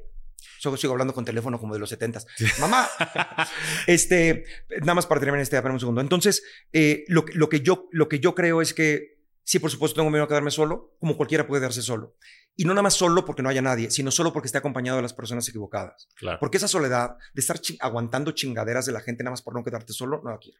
Pero, si me quedo solo, ultimada madremente, me les voy. Yo, mira, con mi andadera al metro. Yo espero que ya sea para cuando tenga esa edad, tenga el, esté el suicidio asistido aceptado en México, yo puedo decirles, ya me aburrí, ya me quiero ir y me dé una pastilla y me la tomo y me duermo. Pero si no, me voy. Me les voy. Si esto no se está chido y no está y no parece que se va a Antes poner muerto chido, que aburrido. y no antes muerto que de la chingada. Ujú. O sea, la vida no es a huevo ni es a pasar de todo, no es a huevo, no es a huevo, no es a huevo. O sea, digo, retomando un poquito lo de los hijos y las familias y los papás, somos creo que la única especie animal que estamos durante algunos hasta 40 años siguen viviendo en su casa, ¿no? Y, hay, y los animales, pues a los días o pequeños semanas ya están volando, ya están cazando, Depende. ya están... Y nosotros seguimos dependiendo de nuestra mamá, Ah, sí. nuestro papá. Este, Eso es, eso es seguro. Sí, y Porque no aprendemos a hacer eso. Y en México de repente es que es tu madrecita. Pues sí, pero llega un momento en que ya somos adultos. Ya eres mamá de un adulto, ya no eres mamá de un niño. Eres mamá de un niño y tienes que decir por él. Pero de repente también tú como hijo tienes que empezar a decir, mamá, soy adulto. Y hay, hay labores que ahí hay que una emoción muy no fuerte hacen. por el uso de razón y todo esto que es el apego. ¿Tú crees que eres muy desapegado en general? ¿Eres, sí te apegas a las cosas que quieres? Soy, soy las dos, soy, de nuevo, la vida es ese paradigma entre cuánto tienes que luchar y cuánto no. Creo en el apego, por supuesto, creo que tenemos un compromiso emocional con la gente con los que nos enamoramos y con la familia.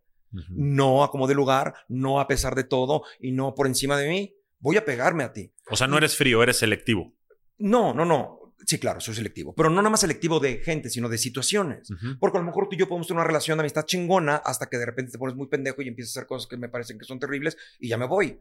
Y por la amistad que fui, que tuvimos, pues la agradeceré siempre, pero ya esto no me está gustando porque después de que tuviste este negocio o te aparejaste o cambiaste, que está bien. Tienes que hacer tu camino, está bien, eres libre de hacer lo que quieras. No, el, el chiste es que no te chinguen y no chingar a nadie en el camino.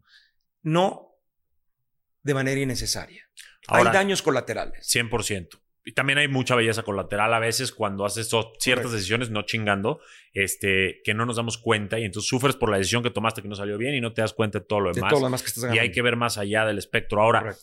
todo esto que dices, me imagino que te hace objeto de muchas críticas. Sí, Eh, y desde tu círculo más interno hasta los ciertos, a lo mejor seguidores o no seguidores, ¿no? el más interno, en el más interno ya. En el más interno, ahí, ah, en el más interno no. En el más interno. Ah, ¿cómo manejas ese qué dirán, ese Me vale chisme? pito. Te vale madre. Pues sí. No le das leña O sea, al fuego. me importa de, mi- de los que están cerca de mí. Ajá. Cuando me dicen, oye, Odín, ¿qué pedo? Lo- lo- no sé, Idalia, que está conmigo todo el tiempo, me dice, oye, creo que estás haciendo esto. Lo considero. Si me lo dice alguien en Twitter, no sabes quién soy. No, no sabes quién soy. Sí. Y también de mi gente cercana, si me lo dice uno, bueno, podemos tener un problema tú y yo. Pero ya me lo dicen cinco o siete, o tú me dices algo que eres de mis personas cercanas, voy con él y digo, oye, ¿tú piensas que estoy haciendo esto? Fíjate bien que ya te iba a decir. O mira, ahora que lo dices, creo que sí puede ser. Ah, entonces ya veo. Pero si tú me dices algo y yo, tres de mis amigos no me dicen lo mismo, pues entonces considero, esa es la vida. Es, es cuánto sí, cuánto no, cuánto tal. Y yo siempre digo que está el reino de Odín Dupeirón. ¿Por qué? Porque yo soy el centro de mi universo. Por supuesto que soy el centro de mi universo. Soy la 100%. persona más importante de mi vida. Si me muero, me quedo sin mí. Sí. Entonces, soy la persona más importante de mi vida. Entonces tengo mi reino. Y en mi reino, pues está el palacio. Y está quien tiene cuartos cerca de mi cuarto. Y está quien vive en palacio aquí cerquita. Y están quien viven fuera de palacio y que viven en el pueblo. Y, están los que viven- y hay quien está desterrado de mi reino. hay gente que estás desterrado de mi reino del cariño y de la amistad. Desterrado, vives fuera, afuera, sácate para allá. Y a veces, bueno, hay gente que se va acercando y hay gente que se va alejando y hay gente que queda dentro del reino y se va cambiando según la vida y hay gente que destierras para siempre y que nunca más quieres volver a ver porque robaste, porque chingaste y porque jodiste. En mi reino no se hacen estas cosas, cabrón. Y sin embargo hay gente que no se atreve a desterrar de su reino a personas porque tenemos hijos en común o porque X cosa. ¿Qué opinas de, de esas personas que no saben separar ciertos roles, papeles o simplemente... Pues que viven infelices. Porque no hay nada más infeliz que, que que estar viviendo en consecuencia de algo que tú no quieres. Porque de nuevo, yo puedo chingarme a esta mujer loca de la que me divorcié porque pues tengo dos hijos y quiero ver a mis hijos y mi pedo, tomé esta decisión y tomé, tuve estos hijos con esta mujer terrible o con este hombre terrible. Y ni pedo, no me lo tengo que chingar a él, pero sí tengo que chingarme ciertas cosas para ver a mis hijos. Y entonces todo va en ganancia e inversión. ¿Sí me explico? Y entonces vas diciendo, yo tengo una amiga que se casó con un pendejo porque quería tener un hijo. Le dije, no tengas hijo con este pendejo. Ah, ya, lo voy a tener. Le dije, nunca te vas a arrepentir de tener a tu hijo porque lo vas a amar siempre. Dijo, que te vas a arrepentir es de haberte ligado a este pendejo toda la vida. Hasta que tu hijo tenga 18 años. Cierto. Y luego cuando ya se, se divorció, porque era un pendejo, y cuando... Eh, cuando estábamos un día desayunando, me dijo, mi papá le dice esto a mi pobre hijo, y yo le digo, y entonces le juega chueco y le hace cosas. Me siento mal. Le dije, no, no te sientes mal. Es que yo le elegí, se lo elegiste, pero ya espera a tu hijo. Es el papá que le tocó. Se lo elegiste así, qué pendeja. Pero ya, ya, pues sí, mi amor, estaba pendeja, te lo elegí, pero ahora tú tienes que lidiar con esto, papá. No puedo entrarte solucionando las pinches cuentas, yo la cagué.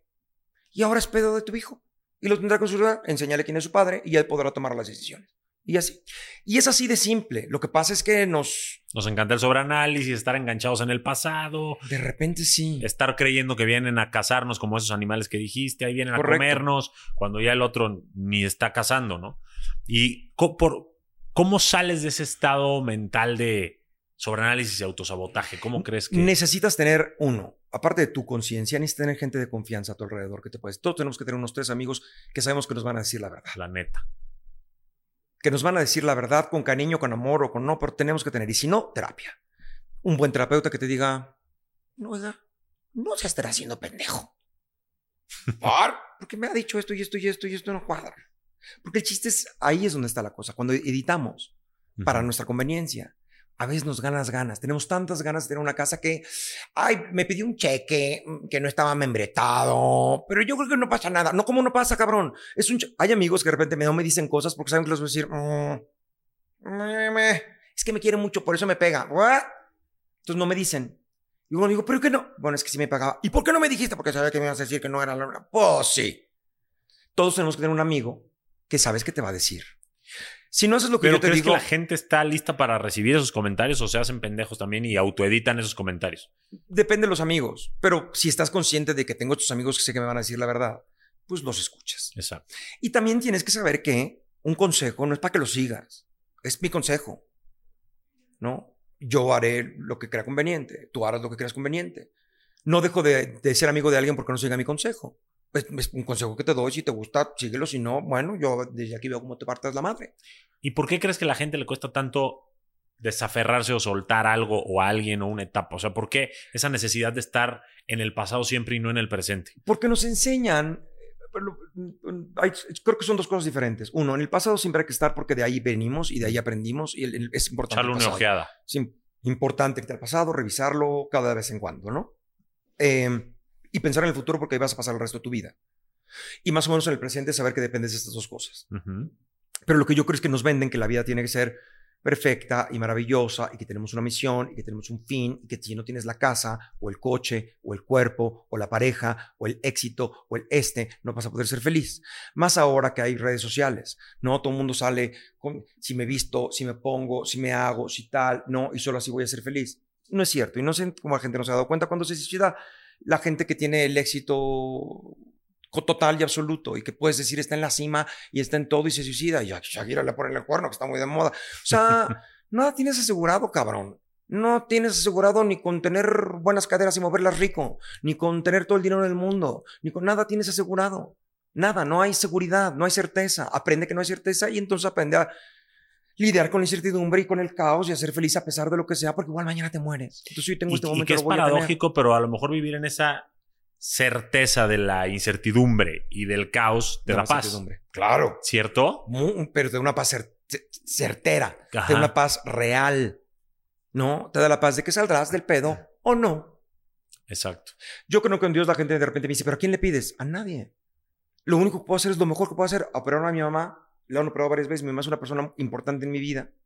También mi papá, por supuesto, pero con la relación que tuve con mi madre, porque mis papás se separaron tal, es muy importante. Yo creo que es la última, la, la única muerte que me queda que, que será difícil en mi vida. Y sé que se va a morir, y sé que lo voy a, y sé que lo voy a llorar, y cuando se muera mi madre digan, no mames, Odín, hay que mandarle mucho dinero para que sobreviva. Este, o hay que apapacharlo porque Odín va a estar de- de- destruido cuando se muera su madre. Sé que viene, no soy pendejo, sé que se va a morir y que voy a tener que chingarme ese trago amargo. Y entonces convivo con ella. No la disfruto como disfruta tu madre que se va a morir. No, no es como disfrutarla, tenemos pedos. Pero bueno, entonces cuando operaron a mi mamá, la han operado de operaciones importantes. Desde que no soy religioso, que es hace mucho, no tengo a quién pedirle. No tengo que negociar, ay Diosito, si salvas a mi mamá. No tengo a quién pedirle, ni al cosmos, ni al universo, ni, ni, ni llevando luz dorada, nada. Lo único que puedo hacer es conseguir un buen doctor, tener un buen hospital, tener los análisis correctos y entender que a pesar de tener todo lo bueno, podría pasar algo malo. La vida es- es mayormente. Sí, y esa es una de las soluciones más eficaces para la ansiedad. Sí. Tener un plan, si es que eso pasa, y no tener un plan para fantasías catastróficas que no vas a poder enfrentar, sino cosas objetivas, o sea, como ideas que realmente puedan suceder y entonces cómo piensas reaccionar a eso. Eso te elimina totalmente. Y también el saber que hiciste lo que pudiste. Esto es lo que tenía. Sí. E hice lo, ya conseguí el mejor doctor que dentro de mis posibilidades, con el mejor hospital dentro de mis posibilidades, con esto. O sea, el seguro social, o sea, es, es con lo que yo tenía, hice lo que pude.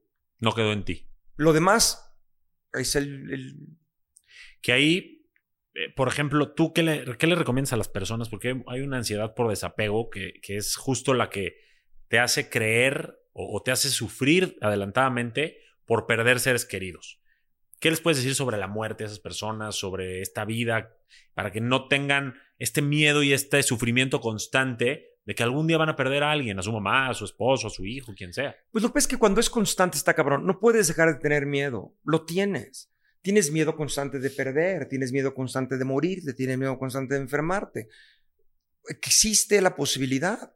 El asunto es que no lo tengas nada más porque sí tenlo. En como la cebra tiene miedo y sale corriendo y se pone a salvo. No sigue con el miedo cuando ya no está en peligro. No, entonces di, oye, me puedo morir, voy a dejar mi testamento, voy a arreglar- mi mamá se puede enfermar, ok, voy a tener el seguro de médico, de gastos médicos para la chingada. Bueno, ya tengo esto, ya, nada más esperar, ven, vamos para el café, vamos a echar desmadre. Me puedo divorciar, me puedo separar, mi mujer me puede dejar, mi marido se puede ir con otra vieja, sí, puede ser. ¿Y cómo deben ver la muerte? Entonces, como algo que va a pasar. Inminente. Bueno, pero Eso es inminente. Pero, pero la gente todavía yo creo que ve como, y es que nos vamos a reunir después y como, o sea, ¿qué opinas de la muerte tú? ¿Qué, cómo yo no ves sé qué va a tú? Igual me, me va a hacer una gran sorpresa y llego y está mi abuelita. ¡Ay, qué chingón la voy a volver a ver! si está mi otra tía, me va a decir, puta madre, está mi otra tía aquí también, no mames. Porque depende del cielo, ¿no? O sea, el cielo dice que te vas a vivir con toda tu familia, ¿con quién? Si veo a una tía mía que yo tengo, no voy al cielo, ¿eh? O sea, a reunirte con tu familia, con mi papá, no mames. Otra vez. O sea, no, es absurdo. O sea, cuando la gente lo piensa, de repente la eternidad me suena absurdo. O uno cree, no sabes. ¿Qué tal? Yo digo mucho, ¿qué tal que llegas al cielo y te portas bien para volver a tu mamacita? A tu abuelita que querías tanto, llegas al cielo y mi abuelita en el infierno. ¿Por? Porque era puta. ¿Cómo? ¿No supiste? Toda su juventud se la pasó de puta y no está en el cielo, pero está en el infierno. Yo no la conocí esa versión. Ah, no la conocías, pero sí. De haber sabido. Hubiera sido puta para irte con ella al cielo. o sea, no sé, no sé. Es, es muy, es muy relativo, es muy absurdo, es muy ilógico. Entonces, si hay algo, lo descubriremos. Eh, si Dios existe y es todo amor y todo benevolencia y tal, sabrá quién soy, sabrá por qué pienso como pienso, entenderá por qué, para qué me hizo más preguntor. Si no quería que preguntara, ¿para qué me hizo más preguntar? Me hubiera hecho menos preguntar y no hubiera preguntado tanto. ¿No? ¿Para qué me dio tantos dedos de frente más? Ni pedo. Pues ya, se preguntó. Su plan, a lo mejor su plan divino es que la gente deje de pedir y se haga responsable de ella misma. Sería lo mejor. A lo mejor Pero me este viene- cabrón para que sea ateo y para que empiece que la gente dejarme estar chingando. ¿Qué onda con la culpa? ¿Cómo manejas tú la culpa? ¿Qué relación tienes con la culpa? Eh, creo que todas, las, emociones son buenas. La culpa es buena. La culpa te ayuda a saber que la cagaste y que no la tienes que volver a cagar. No la cargues por mucho tiempo como el victimismo. O sea, por un rato sí, la cagué. Perdón, no la vuelvo a cagar. Animales tienen culpa. Ah, iba a decir esto de las relaciones. Eh, también la especie. Hay especies que viven juntas en manada toda la vida y que son responsables de los hijos y que siguen teniendo jerarquías. Hay especies que no. Hay especies que son fieles para toda la vida. La mayoría de los pájaros son fieles, hacen una, una sola relación toda su vida. Algunos mamíferos son polígamos, algunos mamíferos son monógamos, dependiendo, ¿no? Nosotros tenemos una naturaleza, por supuesto, pero, pero ya tenemos entendido que nos podemos pasar por los huevos nuestra naturaleza, ¿no? Cuando algún, tengo un amigo que dice, es que los hombres estamos diseñados para andar con 20 viejas, porque es nuestro instinto. Pues sí, pero también estás diseñado para cazar la vaca, cabrón, y que estás chingando una hamburguesa en el sillón. Si te puedes pasar por los huevos, salir a cazar, también te puedes pasar por los huevos ser un hijo de puta, ¿no? Sí.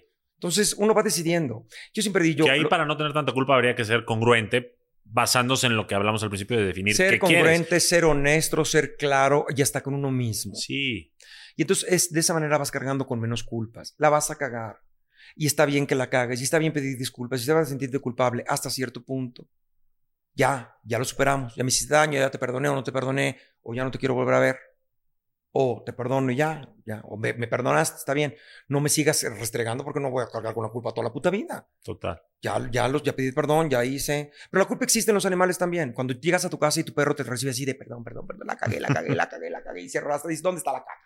¿Qué hizo con las pantuflas? Porque sabes que el perro la cagó, el perro sabe que la cagó gracias a la culpa. Claro. Y aprenden. Y aprenden. Entonces. Y nosotros no siempre, ¿verdad? No, no, generalmente no, porque tenemos este pensamiento mágico pendejo de que las cosas tienen que ser.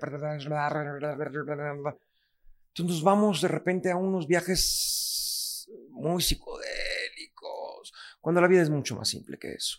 ¿La vida es simple? La vida es simple. No, no, no, o sea, la vida no es fácil, ¿no? Em, tiene grandes complicaciones, pero es yo sí, si la ves objetivamente, puedes entenderlo mejor. Sí, realmente no se requiere mucho de nosotros para vivir una buena vida, ¿no? Como que nos hemos autoimpuesto muchas metas en este pensamiento mágico pendejo que dices tú, de que para vivir una buena vida tienes que tener la ropa de marca, la relación perfecta, el dinero, O sea, yo podría decirte, la vida es tan fácil como que ve Discovery Channel y ve a los leones echados racados en los huevos. Así de fácil es la vida. Y de difícil cuando tienen que salir a cazar o cuando hay sequía y tienen que buscar agua. ¿no? Sí. Pero ninguno de ellos está en competencia de es que ese león y esta otra día tienen competencia natural y los gorilas se van pegando en el pecho y los osos con el cogote para ganar la hembra, ¿no? Y se pelean las dos ranitas a ver cuál se queda con la otra. Pero es el, drama de la vida natural que hay en la vida. Nosotros tenemos esta especie que tenemos una sociedad y que ya no tenemos que pelearnos con el oso, pero nos tenemos que pelear con los miedos y las ideas del matrimonio y estas ideas que pueden ser beneficiosas o no, según lo que tú seas. Pero te vas peleando con... Ese es el chiste. Pero realmente mientras existamos, hagamos lo, que lo mejor que podamos, no jodamos a nadie y cumplamos nuestro papel en el ciclo natural y en el mundo social donde y en tu marco histórico. Exacto.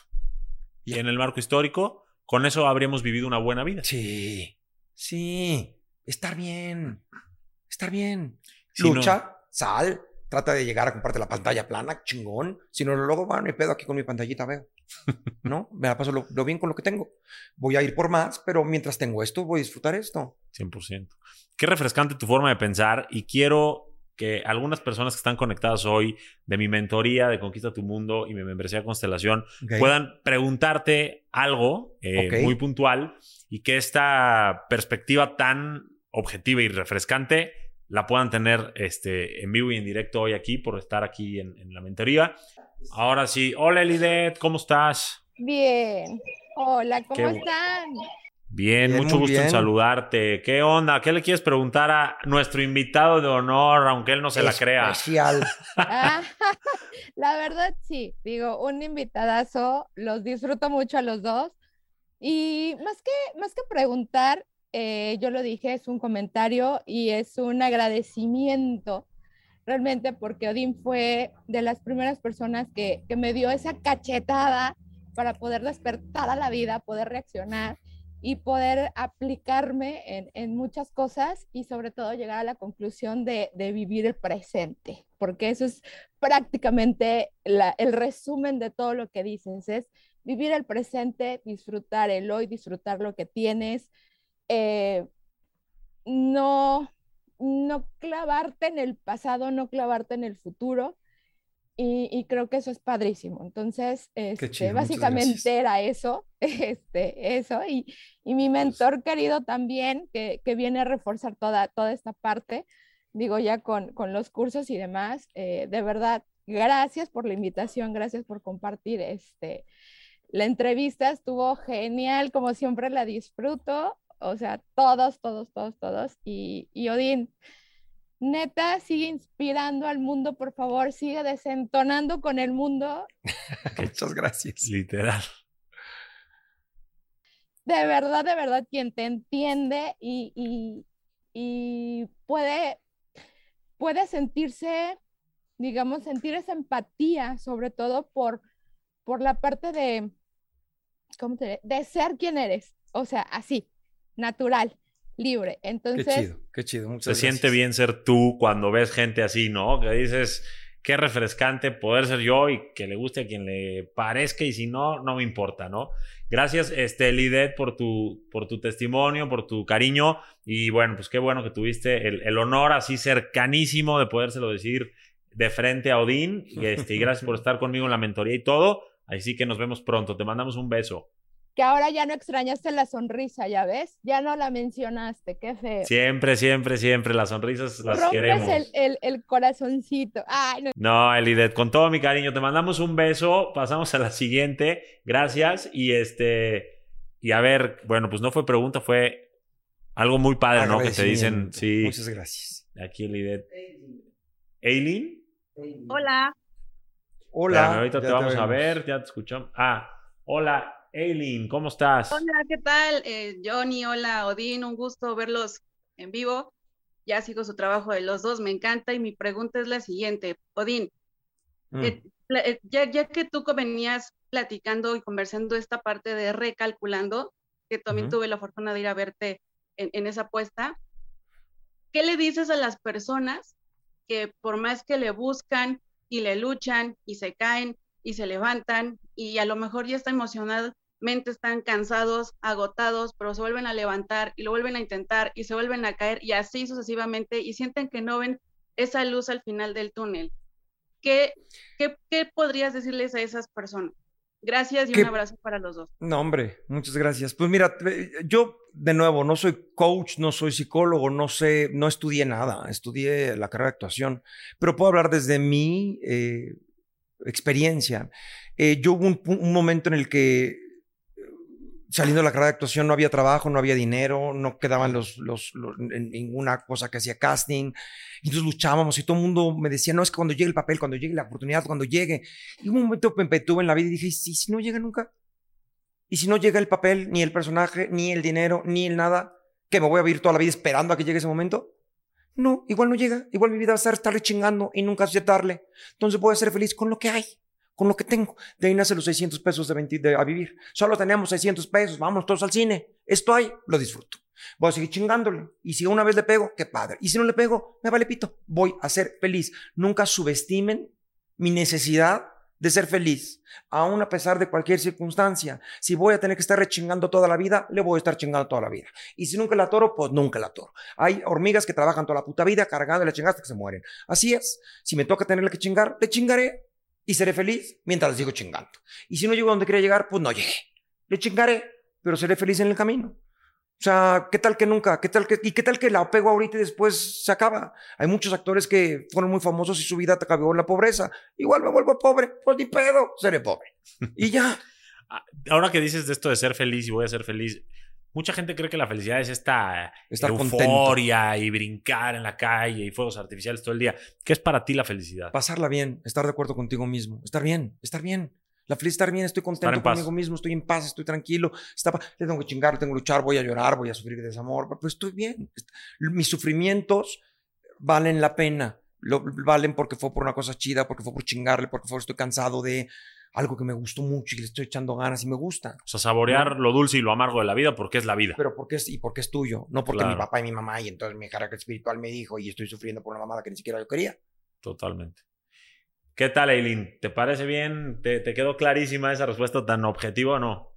Sí, claro, por supuesto. Eh. Hace, hace sentido como con muchas cosas y este, y pues nada, hace que también como que yo haga un, un cortocircuito y diga, perfecto.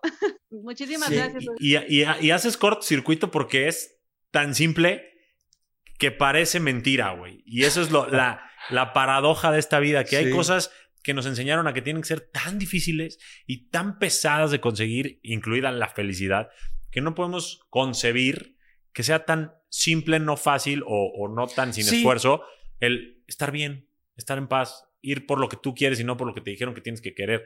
Y eso hace cortocircuito. Y que si no llegas también no pasa nada. Exactamente. O sea, no tienes que llegar. Sí, la en, verdad. En 2222 digo una frase que dice que ustedes humanos, porque el personaje que hago en 2222 supuestamente no es humano, están obsesionados con llegar, quieren llegar, llegar, llegar, llegar, quieren llegar, antes que nadie, quieren llegar a quién sabe dónde. ¿A llegar a qué? ¿A dónde? ¿A ser el primero? Sí. Ahorita con toda la gente en redes sociales, ¡Woo! Vengan a decir, ¡Woo, qué pendejo! ¡Cállate, ¡Woo, qué! ¡Woo, qué! Nadie está tan divertido como dice que está en las redes sociales. Oye, aprovechando eso, ¿por qué no sigues a nadie en redes sociales? Tienes cero followers, followings, o sea, seguimientos. Porque estoy muy ocupado. porque, tengo a mis amigos, o sea, sí es difícil tener a dos o tres amigos que tengo aquí en mi vida diaria. Aparte voy a estar viendo la información, tengo ya lo que, ni veo noticias. Lo que es importante se me filtra entre la gente que me dice, oye, ¿subiste a Shakira? No, ¿qué pasó? ¿Qué le puso? Ah, no me digas, y ya sabré si me quedo o no me quedo al práctico o no, pero no sigo a nadie, ni me interesa nada. Sí, sí entro a cosas y veo y me quedo en TikTok viendo videos, pero no sigo porque no quiero que me estén llegando notificaciones de nada. Pues sí. Y te da paz. Sí. Sí. A ver si logramos un reto a que, nos siga a nosotros durante por lo menos esta tarde. Ni un necesito seguimiento. el like, ni necesito el. Nada. No. Y sin embargo, si alimentas tus redes, ¿por qué? Sí, porque a eso me dedico. Porque, porque, o sea, eh, a mí me empezó a pasar con las redes sociales que yo decía, es la prostitución de la vida privada. Mi vida privada, yo no estoy cocinando, estoy cogiendo, estoy cocinando, estoy aquí acostado en la cama. Eso no lo digo nunca. No, no salgo, oraciones para mi mamá que se está operando. No cuento de mi vida privada, nada. Es mi vida privada, no la prostituyo, es mía. Si acaso un día hablo de algo o no. Y algún día me dicen, oye, es que hablaste de una relación que tuviste, sí. ¿Y por qué no hablas de esta? Porque de esta no quiero hablar. O sea, porque hablé de una, tengo que hablar de todas. O sea, te invito una vez a mi casa, tengo que invitar todas las veces a mi casa. No, habrá cenas a las que no quiero que vayas. Habrá cosas a las que no te quiero contar. ¿De qué me estás hablando? ¿No? Como los periodistas, me invitaste a tu bote y ya está, no. Ajá. ¿Por? Porque esta no te quiero invitar. de acuerdo. Entonces no, no prostituyo mi vida privada ni nada. Hablo de trabajo y de ideas y de cosas. Y claro, y a quien le pueda funcionar lo que tú dices, exacto. no, pasa al siguiente TikTok. Sí, el scrolleando, exactamente. Me encanta. Este, bueno, Edinger, muchísimas gracias. Te mandamos un beso también y pasamos a nuestra siguiente pregunta con Edward. Edward. Creo que este es el episodio donde yo menos he hablado de todos los que, he hecho, cosa que me da mucha tranquilidad. Te vamos a invitar mucho más, ¿eh? Yo hablo y hablo y hablo y hablo. Me encanta, pero me encanta porque además de que te aprendo y coincido en muchas otras cosas, este, pues es la idea. Nada más que hay veces que los invitados tenemos que irlos calentando porque no sacan. y hay otros que les pones start y listo. Este, aquí en Edward. Hola Edward, ¿cómo estás? Hola, buenas tardes, ¿qué tal? ¿Cómo está? Mucho gusto. Igualmente, ¿cuál es tu pregunta? Bueno, mi pregunta va, más allá de, de, lo que es el tema, ¿no? Porque, o sea, yo en cuanto a cerrar ciclos ya lo cerré y, o sea, estoy bien conmigo mismo hoy día. Y mi pregunta va más allá porque este, en diciembre, el 24-25, ya había, o sea, pasé por un momento que me asombró en mi vida, entonces, obvio, yo siempre he creído en Dios, solamente que no he asistido muy concurrente a la iglesia, y entonces yo veo de que todos ustedes, pues, dan un mensaje muy importante a la humanidad y a toda la sociedad.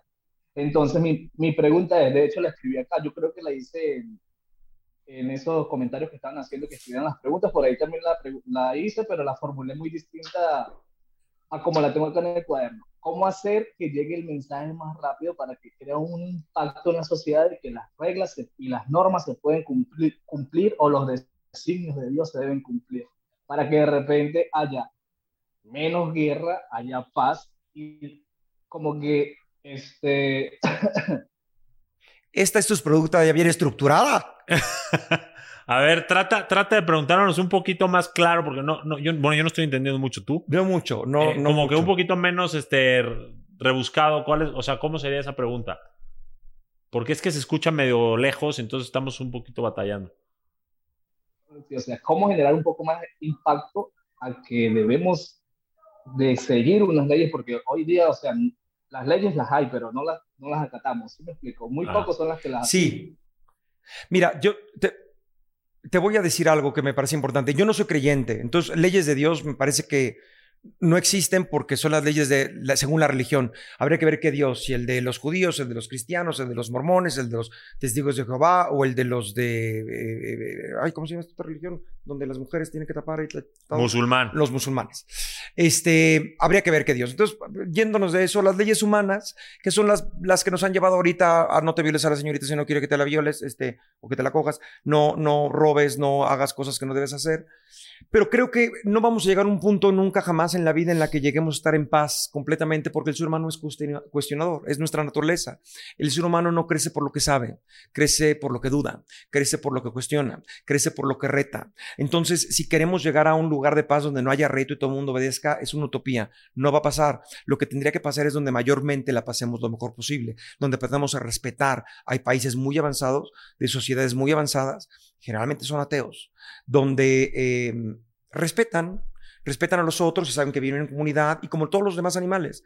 Nunca deja de haber guerras entre las hormigas, pero respetan, hay ciertos códigos que se hacen, que se respetan entre los lobos y las manadas y eh, las mismas especies. Entonces, creo que a eso podemos aspirar, a poder hacer códigos y, respetarlos más. Pero ¿cómo hacerle para que la gente entienda más? bueno, ni idea. Y no creo que ni siquiera sea un lugar que O sea, puede llegar a haber una armonía, pero no yo tampoco creo que nunca exista esta utopía del mundo robotizado y perfecto. Donde haya paz y donde... Sí, no. dejaría de ser... Dejaríamos de ser humanos.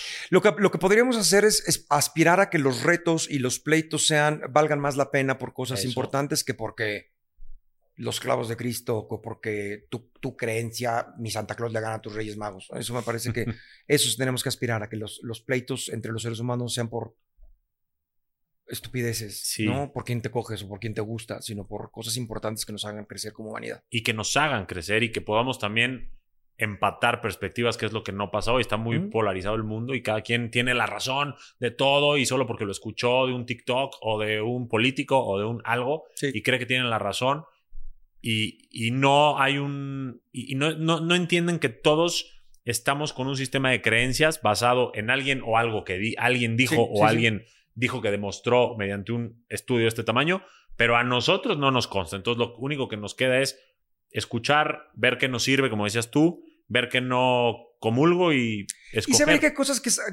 La ciencia llegó a una cosa de ojo de buen cubero. O sea, no sabemos que la Tierra es redonda, porque ni tú y yo no lo sabemos, pero a ojo de buen cubero, la ciencia que nos ha traído este micrófono y este teléfono y estas cámaras y estamos comunicados, que esto lo ha traído la ciencia. Nadie rezó por Internet y se dio Internet. Nadie decretó que le diera internet y apareció la computadora. No, la ciencia, la gente que estudió, que ha hecho vacunas, que ha hecho medicina, que ha hecho la ciencia, nos ha llevado todo esto. No lo ha hecho nadie, no lo ha hecho ningún santo, ningún chácara, ningún nada, la ciencia. Entonces, a ojo de buen cubero, la ciencia mayormente tendrá razón. Aunque no lo pueda comprobar, el mundo que me rodea me comprueba que la ciencia, la física, la química, la biología, el estudio de cómo funcionan las cosas, nos llevan a avanzar. Entonces le tengo gran confianza a la ciencia. ¿no? Más que a cualquier otra cosa. Entonces, aunque no pueda asegurar yo personalmente que la Tierra sea redonda, a ojo de buen cubero ha de serlo.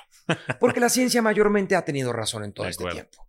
De acuerdo. Sí, es un sistema de creencias que por lo menos respalda con mucha información cada cosa que dice y no nada más las vacunas fe ciega. exacto. Yo eh, ahí cada quien respetamos, pero yo soy de tu mismo sistema de creencias que es científico. No, pero además, o sea, respetamos a cierto punto. Hay cosas que no deben de ser respetables, hay cosas que no más. ¿Cómo que?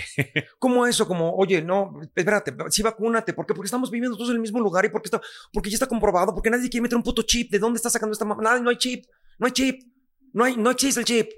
Déjate de vacúnate porque nos vamos a estás complicando nada más el pedo. No, como, como en la historia nos los dice. O sea, a ojo de buen cubero podemos voltear para, para atrás y decir, no hay que tener esclavos. Porque no, o sea, a mí me gustaba mucho. porque no? Porque no funciona, porque ya lo vivimos. Porque ya está. Deja de decir mamadas. Si me explico, ya no te puedo respetar esto. Ya, ya. O sea, para poder tener una sociedad tolerante, tenemos que ser intolerantes con los intolerantes. Tienes que respetar. Y si no respetas, a chingar a tu madre. Deja de decir mamadas, vivimos en sociedad. 100%. Entonces tranquilízate. Lo que pasa es que ahora todo el mundo tiene una voz y cree que, Pues creen sí, que el pero- derecho de opinar les da la obligación de opinar de todo o, o hacer su propia Correcto. desinformación. Cuando, cuando Sócrates dijo yo solo sé que no sé nada, no lo dijo como de soy súper humilde, yo solo sé que no sé nada, porque soy súper-". No, lo que dijo es yo solo sé lo que sé, pero también sé lo que no sé. Porque si yo sé lo que no sé, no voy a andar diciendo mamadas, porque sé que no sé. Yo, si a mí me preguntas, ¿cómo harías una operación a corazón abierto? No, tengo ni puta idea. ¿Cómo no sabes? No, no, no, no tengo ni puta idea, no voy a dar sobre de eso, no sé. Yo sé que de eso no sé.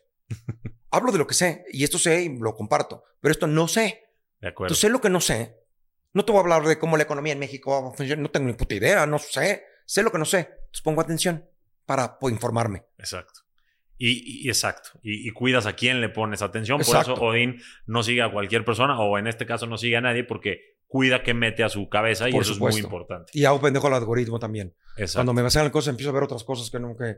O sea, no nada más veo teos, empiezo a ver, a ver a padres y a ver a cosas para que el algoritmo no me, o- eh, eh, no me arroje nada más información que me convenga. y que tengas que equilibrio rete. y empates perspectivas y tú saques tu conclusión. Ahora que estoy escribiendo la obra sobre Dios y estaba hablando sobre- las mujeres y tal, empecé a ver TikToks, empecé a buscar re- redes sociales de padres y de tal, y de feminismo y de los que están en contra y a favor y toda una serie de cosas. Y de repente, y, y quería comprar un perro. Entonces también me puse a buscar perros. Y entonces de repente me un TikTok de un perro bailando. Y el violador eres tú. Taca, taca, taca. Y el perro bailaba mientras estaba en una iglesia. Y dije, el algoritmo está diciendo, ¿qué le arroja este pendejo? Un perro feminista con una cosa religiosa. O sea, de ya no saben cómo que veo. atacarte. El algoritmo ya sabía qué mandarme. Qué buena onda. Pues bueno, este, Eduardo, esperamos haberte dado algo de valor, que seguramente fue mucho, pero tú tendrás que interpretarlo y desmenuzarlo un poquito más. Este, te mandamos un abrazo y pasamos a la última pregunta para este, cerrar esta, esta sección de constelación. Güey, estás muy divertido y además con mucha sabiduría. Me gusta, me gusta platicar Qué contigo. chido, qué chido. Hola Luz, ¿cómo estás? ¿Sí es Luz? Ah, está chateando, creo que ya no nos hace caso a nosotros, ¿verdad? O no nos escucha o qué. O le puso mute y nada más está diciendo este cabrón que ya se lo callen. Es que Ah, está en su trabajo y no le permiten hablar. Seguramente. Es que me van a oír que estoy, no estoy haciendo lo que debo. Entonces escribió la Ah, pregunta. entonces no es esa luz, es la otra luz. Ah, ¿Cuántas luces hay? Las que necesites. Ándale. eso. ¿Y aparte es de Venezuela o de dónde? Sí, de Venezuela, de Sí, Venezuela. ya te escuché. A ver, este, A bueno, ver. a ver, a ver. No, primero súper refrescante a veces escuchar, no estoy de acuerdo con todas, pero súper válido eh, tus comentarios, en una sí estoy. Em, y creo que en aras de poder honrar justamente esa libertad que tenemos todos de pensar diferente, eh, quería hacerte realmente tres preguntas. Y más que Ok. preguntas para encontrar respuestas, es para escuchar tus pensamientos. Ajá, porque me parece que nos nutrimos y nos enriquecemos de justamente de, de la diferencia de opiniones. Sí, no tengo respuestas certeras, pero es lo que puedo decir es mi punto de vista Claramente, y es claramente. perfectamente Sí, correcto. sí, no, claramente. No, tampoco está no- claramente, tranquilízate, Luz. Pero yo opino, yo claramente no tiene respuesta, no, o sea, cálmate. Porque somos millones de personas en el mundo y Sí. no es una verdad absoluta. Eso es algo Estoy que, bromeando, que estoy bromeando. últimamente sí he estado, he estado internalizando bastante. Pero mis tres preguntas te las voy a hacer las tres de una vez y tú luego escoges cómo las quieres responder. La Bien. primera es, ¿qué pensamientos o cuáles son tus pensamientos sobre la expresión todo lo podemos, pero no todo lo debemos? Entendiendo en este, en este matices de colores incluso los extremos. Em, lo segundo es, ¿cuál es tu opinión en medio de toda la libertad que expresas eh, en tu forma de ser sobre cómo diferencias tú el apego de un proceso normal de emociones? O sea, ¿qué, qué te puede hacer pensar que una persona está todavía pegada a algo o que simplemente está en el proceso de montaña rusa de sus emociones eh, en ruta a la salida? en un duelo. Y la tercera, la tercera es, en mi pensar, nosotros somos cuerpo, alma, mente y espíritu. ¿En dónde queda para ti el espíritu y la alma? Basándonos en que eh, tus creencias o tu base de valores, eh, no de valores, tu base de creencias está netamente en la ciencia. Ok. Eh, ya se me olvidaron, pero voy a empezar por la primera, que me acuerdo más o menos. Yo te las voy a ir Este, recordando. Sí, ¿de cuál es la primera? De, de... La primera es. Bueno, no, yo me acuerdo de las, las últimas dos. Creo que la primera Ya- no, ya no pegó. la primera, yo me acuerdo de la primera. Sí, de, de la diferencia entre no todo, todo podemos, pero no ah, todo todo debemos. podemos, pero ajá. Uno, yo no creería eso. Yo creo que no todo podemos. Hay cosas que no podemos. No todo lo puedes. Es, es, es una idea absurda. de Si yo puedo, tú puedes. No, ¿por qué? Porque tú tienes dos metros más que yo. O sea, yo puedo a lo mejor con una escalerita. O yo puedo a lo mejor si, si, si, o sea, ahorita no puedo. No puedo competir con el mejor tenista del mundo porque no soy tenista, porque no he aprendido tenis, porque tengo 52 años. O sea, hay cosas que no voy a poder. Ya no, ya no pude ser medallista olímpico. Ya no pude. ¿No? Sea, hay cosas que ya no podrás. O que podrás si te requiere un gran esfuerzo. Entonces, no, no todo lo que quieres lo puedes. Y sí, estoy de acuerdo en que no todo lo que puedes lo debes, ¿no? Habrá cosas que puedes hacer, pero que no debas hacer. Eh, y habrá cosas que no quieres hacer que tengas que hacer. Una de las cosas de ser adulto y ser un buen humano es saber que hay cosas que no son tu culpa, pero sí son tu responsabilidad. Es decir, yo tengo un perrito que no es mi culpa que se caiga en la casa del vecino. No es mi culpa, es culpa del perro. Pero es mi responsabilidad porque es mi perro. Entonces tengo que ir a recoger la caja de la, de la casa del vecino porque es mi perro. No es mi culpa, pero es mi perro. Y es mi responsabilidad. Y eso es parte de ser adulto.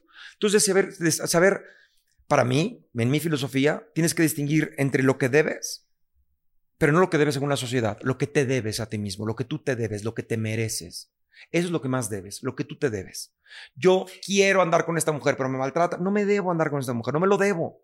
Porque me maltrata, porque me trata mal, porque está de la chingada. Yo quiero, pero no me lo debo. O meterme en chingaderas, yo quiero tener un viaje, pero no me lo debo porque te vas a abrir el puto cerebro, porque ahí viste que la gente se echó a perder el pulmón, se quedó en el viaje, pendejo, tu otro amigo. ¿Para qué te metes cosas? Tengo amigos que parece que se les la tienen prendida, ¿no? Que dices, ¿qué pedo? Yo no quiero eso. Entonces no te lo debes. Trata de hacer cosas que no. Trata de hacer lo que, lo que te debes a ti mismo, lo que te mereces. Ese es para mí el, la- el primer. Por donde navego eso que dijiste. La segunda, ¿tú sí te acordabas de la segunda? Ya no. Ah, El, apego. ¿Cómo distingues entre apego Ya y no, este? me acordaba hace rato. sí. Ti- Tiene que ver con varias cosas. Una es el tiempo y otra el bienestar o el malestar que te hace, ¿no? O sea, si tú dices, ya no estoy apegado, ya no estoy, ya perdoné, pero te sigue destrozando el hígado y sigue estando mal, no lo has superado. No está superado. Perdóname, porque esto te sigue afectando. Alguna vez fue una mujer al teatro a decirme, oye, fíjate que eh, porque me hacen las preguntas como tú me lo haces. Yo les digo, no soy psicoanalista, no tengo respuestas. Y la gente me lo hace como, oye, mira, me está pasando esto. No, yo no doy consejos. Una vez una mujer del teatro me dijo, oye, ¿cómo le hago para que mi hija regrese a la casa porque se fue? Pues no tengo ni puta idea, señora. ¿Pero qué me dirías? No no tengo idea, no la conozco, no conozco a su hija. Pero a lo mejor si platico media hora con usted, le digo, no mames, diga ni regreses porque es una hija de la chingada. Yo con media hora ya no la soporto, ¿no? O sea, no sé cuál sea la relación. No, no puedo dar consejos, no doy consejos, pero doy mi punto de vista. Entonces, este, una mujer una vez llegó al, al teatro a decirme, fíjate que tuve un papá terrible, que nos hizo mucho daño. Finalmente fue a terapia, entendí por qué nos hizo tanto daño y por qué todo, y lo perdoné. Pero mis hermanos me dicen que no lo he perdonado porque no lo quiero ver. No quiero Navidad con mi papá. Pues no lo has perdonado porque no lo quieres ver. Es que ya lo perdoné, pero no lo quiero ver. Y estoy mal y dije, yo creo que estás bien, yo creo que puedes decir te perdono, te perdono, sigue tu vida, ya no me hace enojar, ya esto no me afecta, nada más no te quiero ver. Sí, no te quiero de vuelta. No en te mi quiero de vida. vuelta en mi vida, ¿no? Y eso no quiere que hayas superado. Entonces, a mí me parece que una, una de los primeros puntos es cómo se te, te sigue afectando. ¿Cómo te, sigue robando la paz? Si te sigue robando la paz y el bienestar y te sigue y- alimentando el miedo o la angustia, o no lo has superado y tienes que superarlo. Y dos, el tiempo. O sea, si tienes que llorar una relación dos meses porque te dolió, llorar dos meses. Si son seis, son seis. Si es un año, es un año. Si son tres, no mames, ve a terapia. Ya lo tuviste que superar. Ya tres años, no mames. Ya te... Hay gente que dice, mi mamá se murió horrible, no sé qué hace cuánto, hace 22 años. No mames, ya no mames. Sí, Perdón, sí, pero sí, ya no es mames, ya tienes que superarlo. O sea, sí tengo cáncer, sí, ok, sí llóralo, sí sufrelo, pero ya que sigue, que sigue. Si sigues llorando porque tuviste cáncer hace 15 años, porque, porque yo, por ejemplo, ahora que la gente se cuestiona cosas que le pasaron en la vida, a mí me han pasado cosas terribles en la vida, terribles de infancia y de chingada, pero nunca me he sentido víctima. Y ahorita nunca me voy a ir a decir, "Ah, esto que viví fue un abuso y me violentaron. ah". No voy a llorar, ya, ya, ya, y el trauma ya pasó. Y si ya no lo tuve, ya no lo tuve. No me voy a traumar ahorita por algo que no me traumé hace 20 años. No, se acabó, punto. ¿Y no te traumaste? también el tiempo. O sea, ¿cómo sabes? O, o ¿Nunca le diste la importancia real? O, o sea, bueno, la, la- la importancia para hacerle un trauma? O, Ese es o otro no paquetito afectó? para desempaquetar en otro momento. Me afectó, por supuesto, pero yo, como siempre he sido un sobreviviente, Ajá. o sea, cuando no te puedes cuestionar si hay otra posibilidad de ser víctima, no, no haces nada. Como los animalitos. Los animalitos dicen, ay, es que está mal que me haga la pata. Nada, la pata sigues, sigues. No se cuestionan, sí, sigue. Sí, se les prende el, el- el sentido del estrés y esta necesidad de Exacto. superar algo, pero luego se les apaga. Por y a nosotros se nos queda prendido. Y con esto no quise que no seas víctima, pero a todo mundo le pasa, no sé quién tenga hijos, pero esta cosa que dicen, tu primer hijo se cae, llévalo, tráelo, a ver si no está mal, ay, ¿qué tiene? Y el hijo llora. Y cuando el tercer hijo se pega, es como, ni lo veas para que no llore, ni lo veas, ni lo veas, ni lo veas.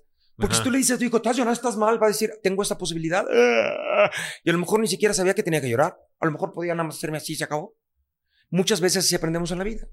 A decir, me caí, ay, estás bien, no, síguele. Ven, no pasa nada, ok, no pasa nada. Y aprendes a que no pasa nada y le Sí. sigues. Si no, siéntate, tómate tu tiempo. Cada caída se va a tomar su tiempo.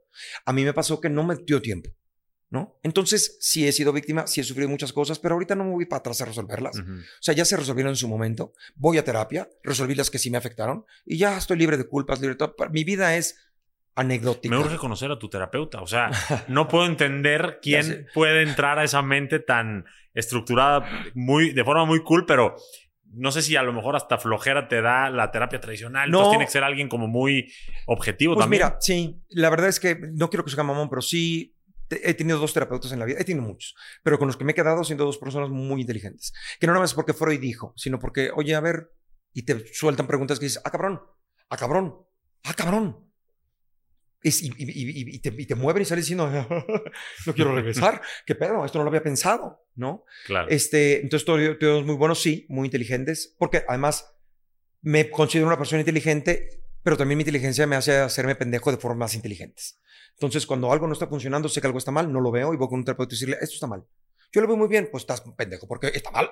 O sea, está mal, me estoy pasando mal, no está bien, no, no está bien. Algo, algo, algo está aquí que no está funcionando porque ya tendría esto que estoy buscando y estoy angustiado. de acuerdo. lo soluciono. Entonces esa sería la segunda, ¿no? O sea, el tiempo eh, y qué tanto te afecta. Porque tienes un proceso natural para superar las cosas. Ujú. Pero ya. Ya, ya, ya, ya, ya, ya, ya, ya, ya, ya. Ya. De acuerdo. No puedes ver un español y Sí, decir, es que nos apego- conquistaron los españoles y yo sigo. No mames, ni siquiera Sí. estuviste ahí en ese puto pedo. Y la verdad es que el apego es una decisión que se mantiene diaria, aunque sea a un grado más inconsciente, pero es una decisión de estar ahí en ese sentimiento y en ese Correcto. sufrimiento. Hay una tercera que nos ah, puedes sí, que recordar. cuál es eh, lo de Dios y de... Ah, sí, ¿De que es el alma y el espíritu, para ti. No creo en el alma, no creo en el espíritu. Ajá, no perdona. en el espíritu. Ok. No, yo creo que somos mente, cuerpo, por supuesto, somos cuerpo, estamos en el cuerpo, aquí estamos, somos una serie de, de, de química y de física y de biología, eh, somos unas sustancias que segrega este cerebro. Eh, creo que si el alma existe, de alguna manera existe en nuestra cabeza, lo que tenemos es conciencia, conciencia. Si hay algo que pueda decirle alma o espíritu es la conciencia, y si hay conciencias distintas.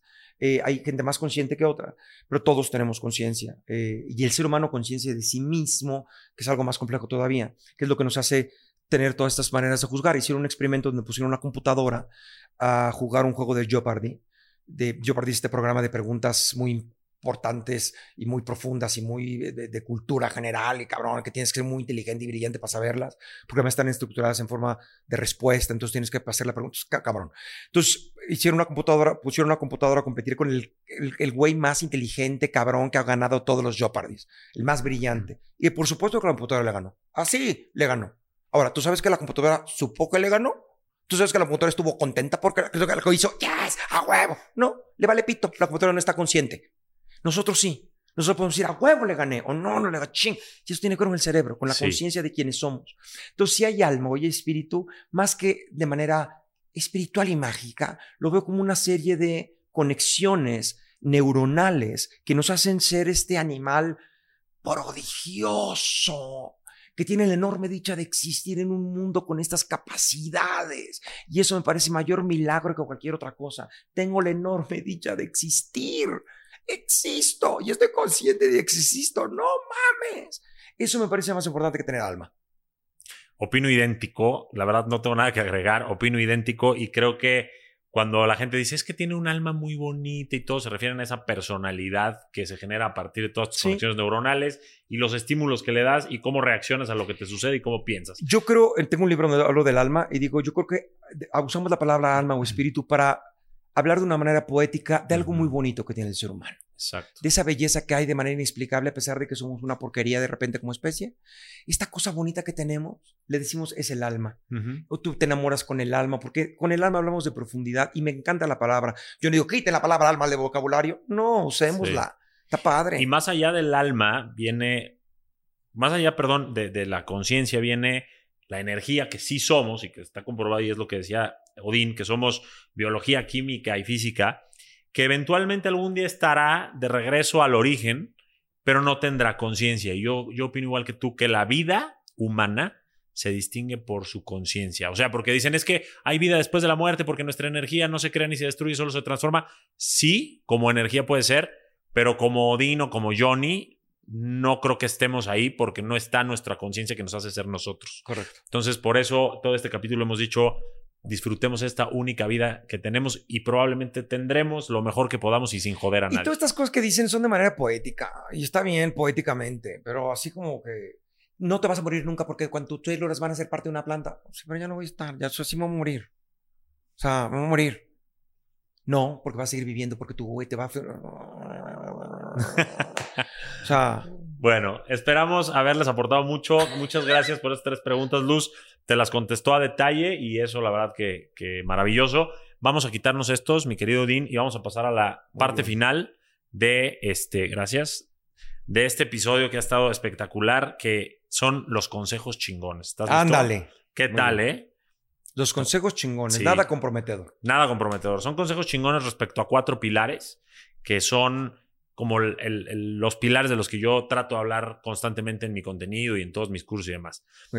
El primero es tu relación con el pasado. Y ahí yo te quiero preguntar, mucha gente por tener una mala relación con el pasado cae en esta depresión por una tristeza sostenida, por un sufrimiento sostenido y que se habitúan a esa tristeza.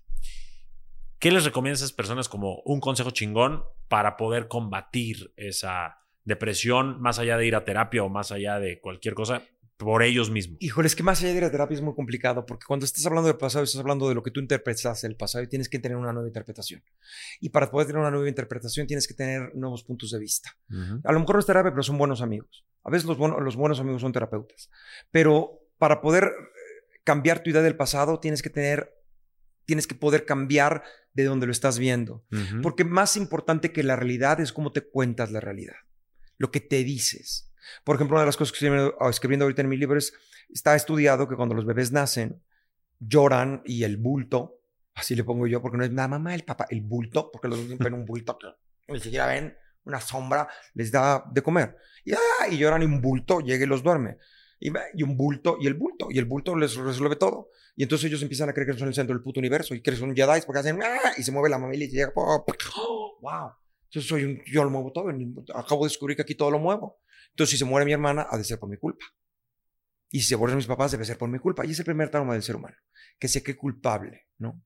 Entonces, a veces creces con eso y después entiendes por encimita que no fue tu culpa. Pero todavía tienes que a veces regresar al pasado y explicarle a ese niño que fuiste, no fue tu culpa. Fue tu papá que era un pendejo.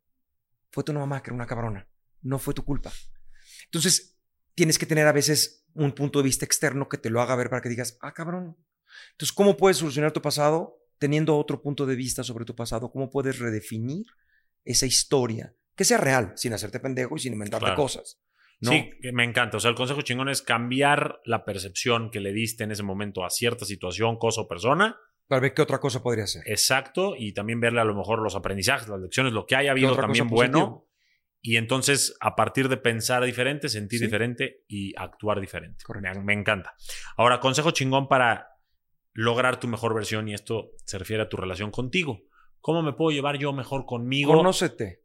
¿Cómo? Conócete, sabe quién eres. Hazte preguntas, quién soy, por qué soy así, cómo soy, cómo he sido. Pregúntale a tu mamá, ¿cuándo era chiquito? ¿Qué quería yo cuando era chiquito? Ay, fíjate que ¿en qué momento me dejó de gustar esto?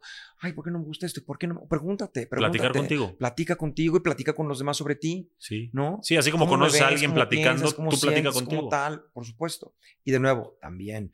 Yo siempre regresé a terapia. Toda la profundidad es un camino hacia adentro hacia adentro. La introspección es maravillosa. Pregúntate cosas importantes. Lee eh, autores chingones. eh, O sea, cultívate, conócete, ve qué te gusta, qué te mueve, qué no te gusta, por qué te gusta lo que te gusta, por qué no te gusta lo que no te gusta, cuándo decidiste. Y puedes cambiar. La gente de repente dice, es que yo no soy así porque no soy hipócrita. Todos somos hipócritas, nadie era como era, todos nos hicimos de alguna manera, porque fuimos aprendiendo. Esto me funcionó porque tuve que ser un pinche terco toda mi vida para sobrevivir a un papá culero, pero ahora ya no tengo ese terco. Ya no, ya no me sirve. Yo tengo una amiga que tuvo cuatro hermanos hombres. Y entonces para cuando llegaba la oreja, ¿no? Del pan dulce tenía que pelear. Corte A creció de, de, de 19, 20 años cuando empecé a clases de actuación. Y entonces ¡es mi madre! Y yo, ¿por qué es tanto pedo? ¡Ah! Hasta que de repente le empecé a conocer y dije, ah, es que tú creciste pensando que si no te peleabas por la puta oreja tus cuatro, pero ya no están tus cuatro hermanos, quieres una mujer adulta, quieres con que digas, oye, esta es mi oreja, la parto.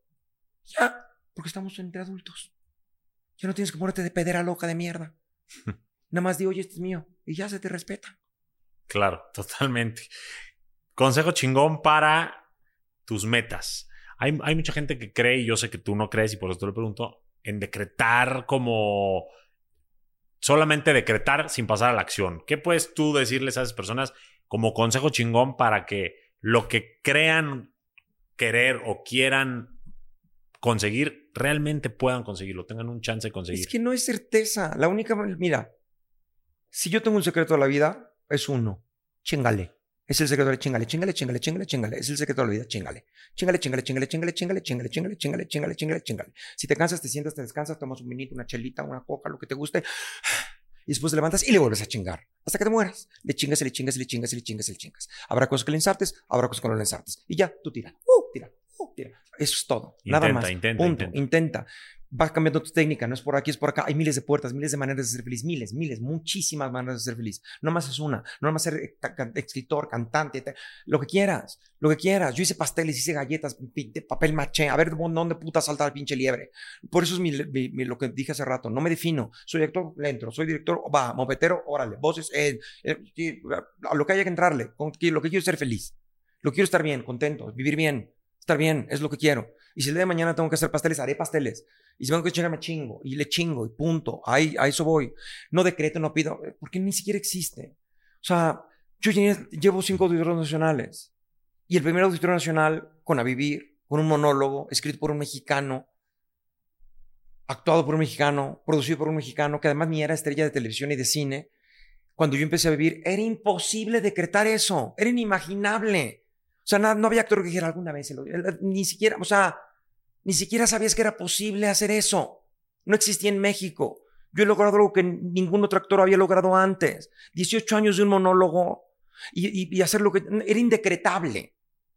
¿Qué hice? Le chingué poquito a poco, caminando con lo que hay. Se presentan las cosas y lo voy haciendo. La vida, y con eso voy a cerrar porque no hablo mucho, es un juego de Tetris. La, la vida te va levantando. El cuadrito, y aquí, y de repente dices, ay, esto es mágico, porque tienes me puras cosas que estoy decretando. Hasta que te sale el puto palito y dices, chingada madre, pongo esta mamada de pero si yo, madres, y, ¡ah! y luego de repente sale algo que te salva la vida y dices, ay, no mames, qué bueno, qué chingón. Lo único que estás haciendo es acomodando lo que la vida te avienta. Y a veces cuadra y piensas que es mágico. Y a veces, justo quería este cuadrito que me servía mucho para acá. No, el Tetris no está aventando lo que tú estás decretando, pendejo. Te está aventando lo que hay. Y a veces cuadra y a veces no. Claro. Y a veces tienes juegos y dices, no mames, parece que lo están planeando poca madre. Eso, la vida es un juego de Tetris. Me encantó. Es, muy cierto. Y da mucha paz verlo así. Sí. Sí. Consejo chingón. ese, ese consejo chingón sería ver la vida como un juego de Tetris. Me encantó. Y el último consejo chingón, y con esto básicamente nos vamos a ir despidiendo, es sobre las relaciones principalmente de pareja. Eh, ¿En qué, qué priorizarías tú para poder hacer equipo con alguien en una, en una pareja? ¿En qué te fijarías o qué verías en esa persona? Eh, tener puntos de vista sobre la vida iguales. ¿No? Este, una, visión parecida. Parecida. Ok. Muy parecida. ¿Qué más? Este, ya con eso lo resuelves todo. ¿Sí? Lo demás, sí. Físico, química, conexión intelectual. finalmente, si tienes esa visión, lo demás se da. O sea, es, visible que no cojas rico con alguien que, con quien tienes una conexión profunda de ver las mismas formas de. Si me explico, es, es es más fácil. Puedes tener todo el sexo chingón y rico, pero con todo lo demás no importa. O sea, lo que importa es la conexión. La conexión va llevando a, otras cosas. es muy raro que tengas una conexión profunda con alguien chingón y que tengan puntos de vista iguales y que no sea rico el acercamiento. Es, es, es, es, es poco probable. Puede pasar, pero es poco probable. O sea, por sobre todas las cosas, yo, yo creo que opino igual que tú, la conexión. La conexión. Intelectual, no solo física. No, no, no, no, no. La física no, no, dura nada. Intelectual, las risas, las pláticas, y, tener la visión. puntos de vista iguales y semejantes. De acuerdo. Yo ahora que en esta soltería que hablaba con mi terapeuta de conocer gente, y de repente, de repente conoces a alguien que dices que yo doy terapia, ¿sabes qué padre la terapia? Sí, trabajamos con niños chicos porque es importante la terapia al principio. Ay, qué padre. Sí, yo soy una doctora que este, trabaja con, no sé, con los chakras de los niños de sus vidas pasadas. Y yo digo, ah, ya valió pito. ya valió pito. ¿No? O conozco a alguien que no, yo este, no como carne. Yo, ah, ok, está bien, porque a mí me gusta que comamos igual y que podamos darte probar la comida y compartamos, está bien. Y comes todo, no, o sea, sí, o sea, no como hongos, porque recogen la energía negativa de la tierra y yo, puta, ya valió mal. y así voy, entonces llegué con mi secretario a decirle, creo que mi estandarte es que no diga mamadas. Ese es mi estandarte, es lo único que pido, que no diga mamadas. Es muy difícil, sí. Entonces, que tengas estos puntos de ver. Eh, estos puntos de vista similares. Cuando dices, no, tú y yo no tenemos nada que ver, es que tú estás viendo para allá y yo estoy viendo para allá. Y a lo mejor tú estás bien y yo también, porque cada quien tiene su punto de vista. Pero nos pasamos viendo lo mismo. Y sí nos ayuda a las cosas que somos diferentes. Pero mayormente, si yo no quiero salir de antro y tú eres antrero todo el puto, todas las noches, va a llegar un punto en que va a estar rascando la puerta para querer salir. Yo voy a decir, no quiero salir. Sí. No, entonces prefiero andar con alguien que no quiera salir de antro para que nos quedemos en la casa viendo Netflix y esté poca madre. Exacto. No, si tú eres de, de, de, de, eres vegetariana y no vas a comer nada que no sean semillas, vamos a tener pedos, porque el reto yo te voy a decir, prueba. Una carnita. Pues si lo que me estoy juntando contigo para poder compartir la vida, que nos gusten más o menos las mismas cosas. 100%. Tocaste un tema y con esto ya voy a cerrar, la soltería. ¿Qué opina Odín Perón de la soltería? Que está bien, no tienes por qué ser pareja con nadie ya puede ser una decisión que se puede vivir en esta época plenamente, ¿no? Desde siempre, desde hace mucho. O sea, sí puede estar soltero porque, porque, porque está mejor soltero que tener una vida llena de pedos. No mames. pero además no es una cosa moderna, es más vale solo que mal acompañado. Lo dicen desde hace muchísimo tiempo. No es así como la, ay, ¿qué coño lo descubrió? Nadie. Desde hace mucho tiempo sabes que está mejor solo que estar con pedos. Lo que pasa es que ahora se acepta más muchos tipos de vida y muchas preferencias y eh, invenciones diferentes. Yo una vez fui a comer con unos amigos que de repente me decía una, amiga que decía, es que estoy saliendo con un cuate que está casado, pues me dice que ya se va a divorciar, pero no, pero entonces estoy esperando, pero ya no sé qué hacer, pero la chingada, pero entonces una vez le dije, yo todo vi con su mujer, pero me dice que ella no la quería, pero están saliendo la chingada. No, y le encontré un mensaje, wow. Y mi otro amigo, no, estoy saliendo con un cabrón, pero entonces fíjate que me puso el cuerno, pero él dice que es normal, porque tenemos un, el poliamor, pero a mí no me gusta, pero la chingada, entonces no sé qué hacer, porque entonces me aventó la televisión y nos peleamos. Y mi otra amiga, no, es que estoy saliendo con un cuate. Y nos platicaban las historias y platicaron todos sus dramas y entonces se mete la chingada. Me dijo, ¿y tú cómo vas? Y yo, no, yo bien, yo bien, yo no me ando con mamadas, yo bien, yo bien, soltero. padre, soltero. O sea, sí, yo me lo paso muy bien conmigo. Para que yo quiera estar contigo, tengo que pasarla mejor contigo conmigo. No me robes mi soledad si no vas a hacer una cosa chingona. Sí, cuando tú eres una persona feliz, como lo que hemos hablado, y completa, para que una persona llegue a sumarte algo, tiene que ser realmente alguien feliz y completa. Claro, o sea, y además no tienes que sumarme. Encárgate, que la pasemos bien. Exacto. Yo ya gano bien, tengo mi casa, tengo mi carrera, no esto que me ayudes, me aconsejes. Por supuesto que me, sienta bien. Con que no la hagas de pedo. con que estemos bien. Con que no vengas a estar chingando. O sea, sí estoy de acuerdo en que va a haber pedos, sí va a haber pedos. Vamos a tener problemas y vamos a tener desencuentros, claro, pero que no sea la constante. Que no sea la constante. De acuerdo. Encárgate de que nos la pasemos bien y yo me encargaré de que nos la pasemos bien y estaremos poca más. O sea, tu vida tú la ves siendo un soltero con a lo mejor parejas por etapas, pero nunca con una sola para toda tu vida. una sola para toda. Si se da, se da. Tuve una ah. relación de 8 años increíble. Si te quedas 20 años, qué padre. Si te quedas 100 veces, pues, pues qué chingón. Mientras esté padre, está padre. Claro. Mientras disfrutas mientras dura. Por supuesto. Ahora, que eso es muy congruente con lo que dijiste de voy viviendo y voy surfeando la vida como se me va Ahora, presentando. no tengo, nunca tenido relaciones de, ah, vivimos dos semanas. ¿Qué mamá es esa? No mames, ¿no anduviste dos semanas? ¿Cómo mamá? ¿Qué es eso? No, yo me hice relación de, dos, de, dos, de, ocho años. O sea, eh, para mí las relaciones son un embarazo, ¿no? Empiezas a tener una relación como un embarazo y ya si cumple el año, ah, ya estamos, ya estamos en una relación, ya, ya nos conocemos las cosas. Al principio el amor es muy lindo, ay, no ves defectos. Luego viene el amor real. Sí. Y luego ya viene el amor maduro. Ahí es cuando está el amor. Esto salió una semana, dos semanas. Yo soy difícil coger, no cojo fácilmente, no tengo sexo casual. Yo necesito una, una conexión. Y una conexión, lo, lo, lo, siempre digo, mi sexo casual dura tres o cuatro meses. Es lo que dura mi sexo casual. No, tengo que tener una conexión profunda. Y si me puedo, Es como tener un buen trabajo. Si llega un trabajo en el que me voy a quedar 20 años siendo feliz, claro que me quedo. No mames, ¿por qué no me voy a quedar? Si sigue estando poca madre, me voy a quedar. Si dura 50 años, 50 años me quedo feliz. Si es una relación, es una relación. Si es un trabajo, es un trabajo. Si es mi departamento, es mi departamento. Estoy feliz, estoy bien. ¿Por qué me voy a mover? ¿Está chingón? ¿Sigues siendo feliz? Sí. ¿Estás bien con tu vieja? Sí. ¿Se aman todavía? A huevo. No cogemos igual, pero estoy bien. No me quiero ir a coger con nadie. Estoy aquí contento. Quédate. Me encanta. Necesitamos todos esos lentes con los que ves la vida. Gracias, Odín, por eh, todo esto que dijiste, que además es muy auténtico. O sea, creo que se nota que lo traes en tu ADN. O sea, no es algo que traes aprendido, no es algo que traes eh, ahí nada más como un speech para vender algo.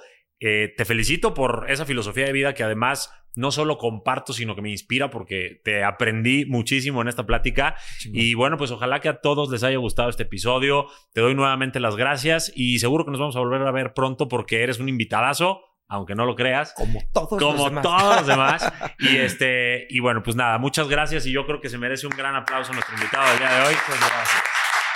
Eh, es nada más para cerrar. A la gente que le haya gustado este episodio, ayúdenme con, con, dos cosas. Coméntenme un sí o con un me encantó o lo que quieran comentar y ayúdenme a compartirlo. Porque a lo mejor a ustedes les gustó, pero hay gente a la que no solo le gusta, sino que le puede tocar la vida para bien y puede a partir de ahí ir a terapia, ir a alguna de tus obras e inspirarse de otra manera o incluso entrar a todo este universo que estamos tratando de hacer, que es Conquista tu Mundo. Muchas gracias, Odín. Muchas Nos vemos gracias pronto y gracias Muy otra bien. vez. Aplausos.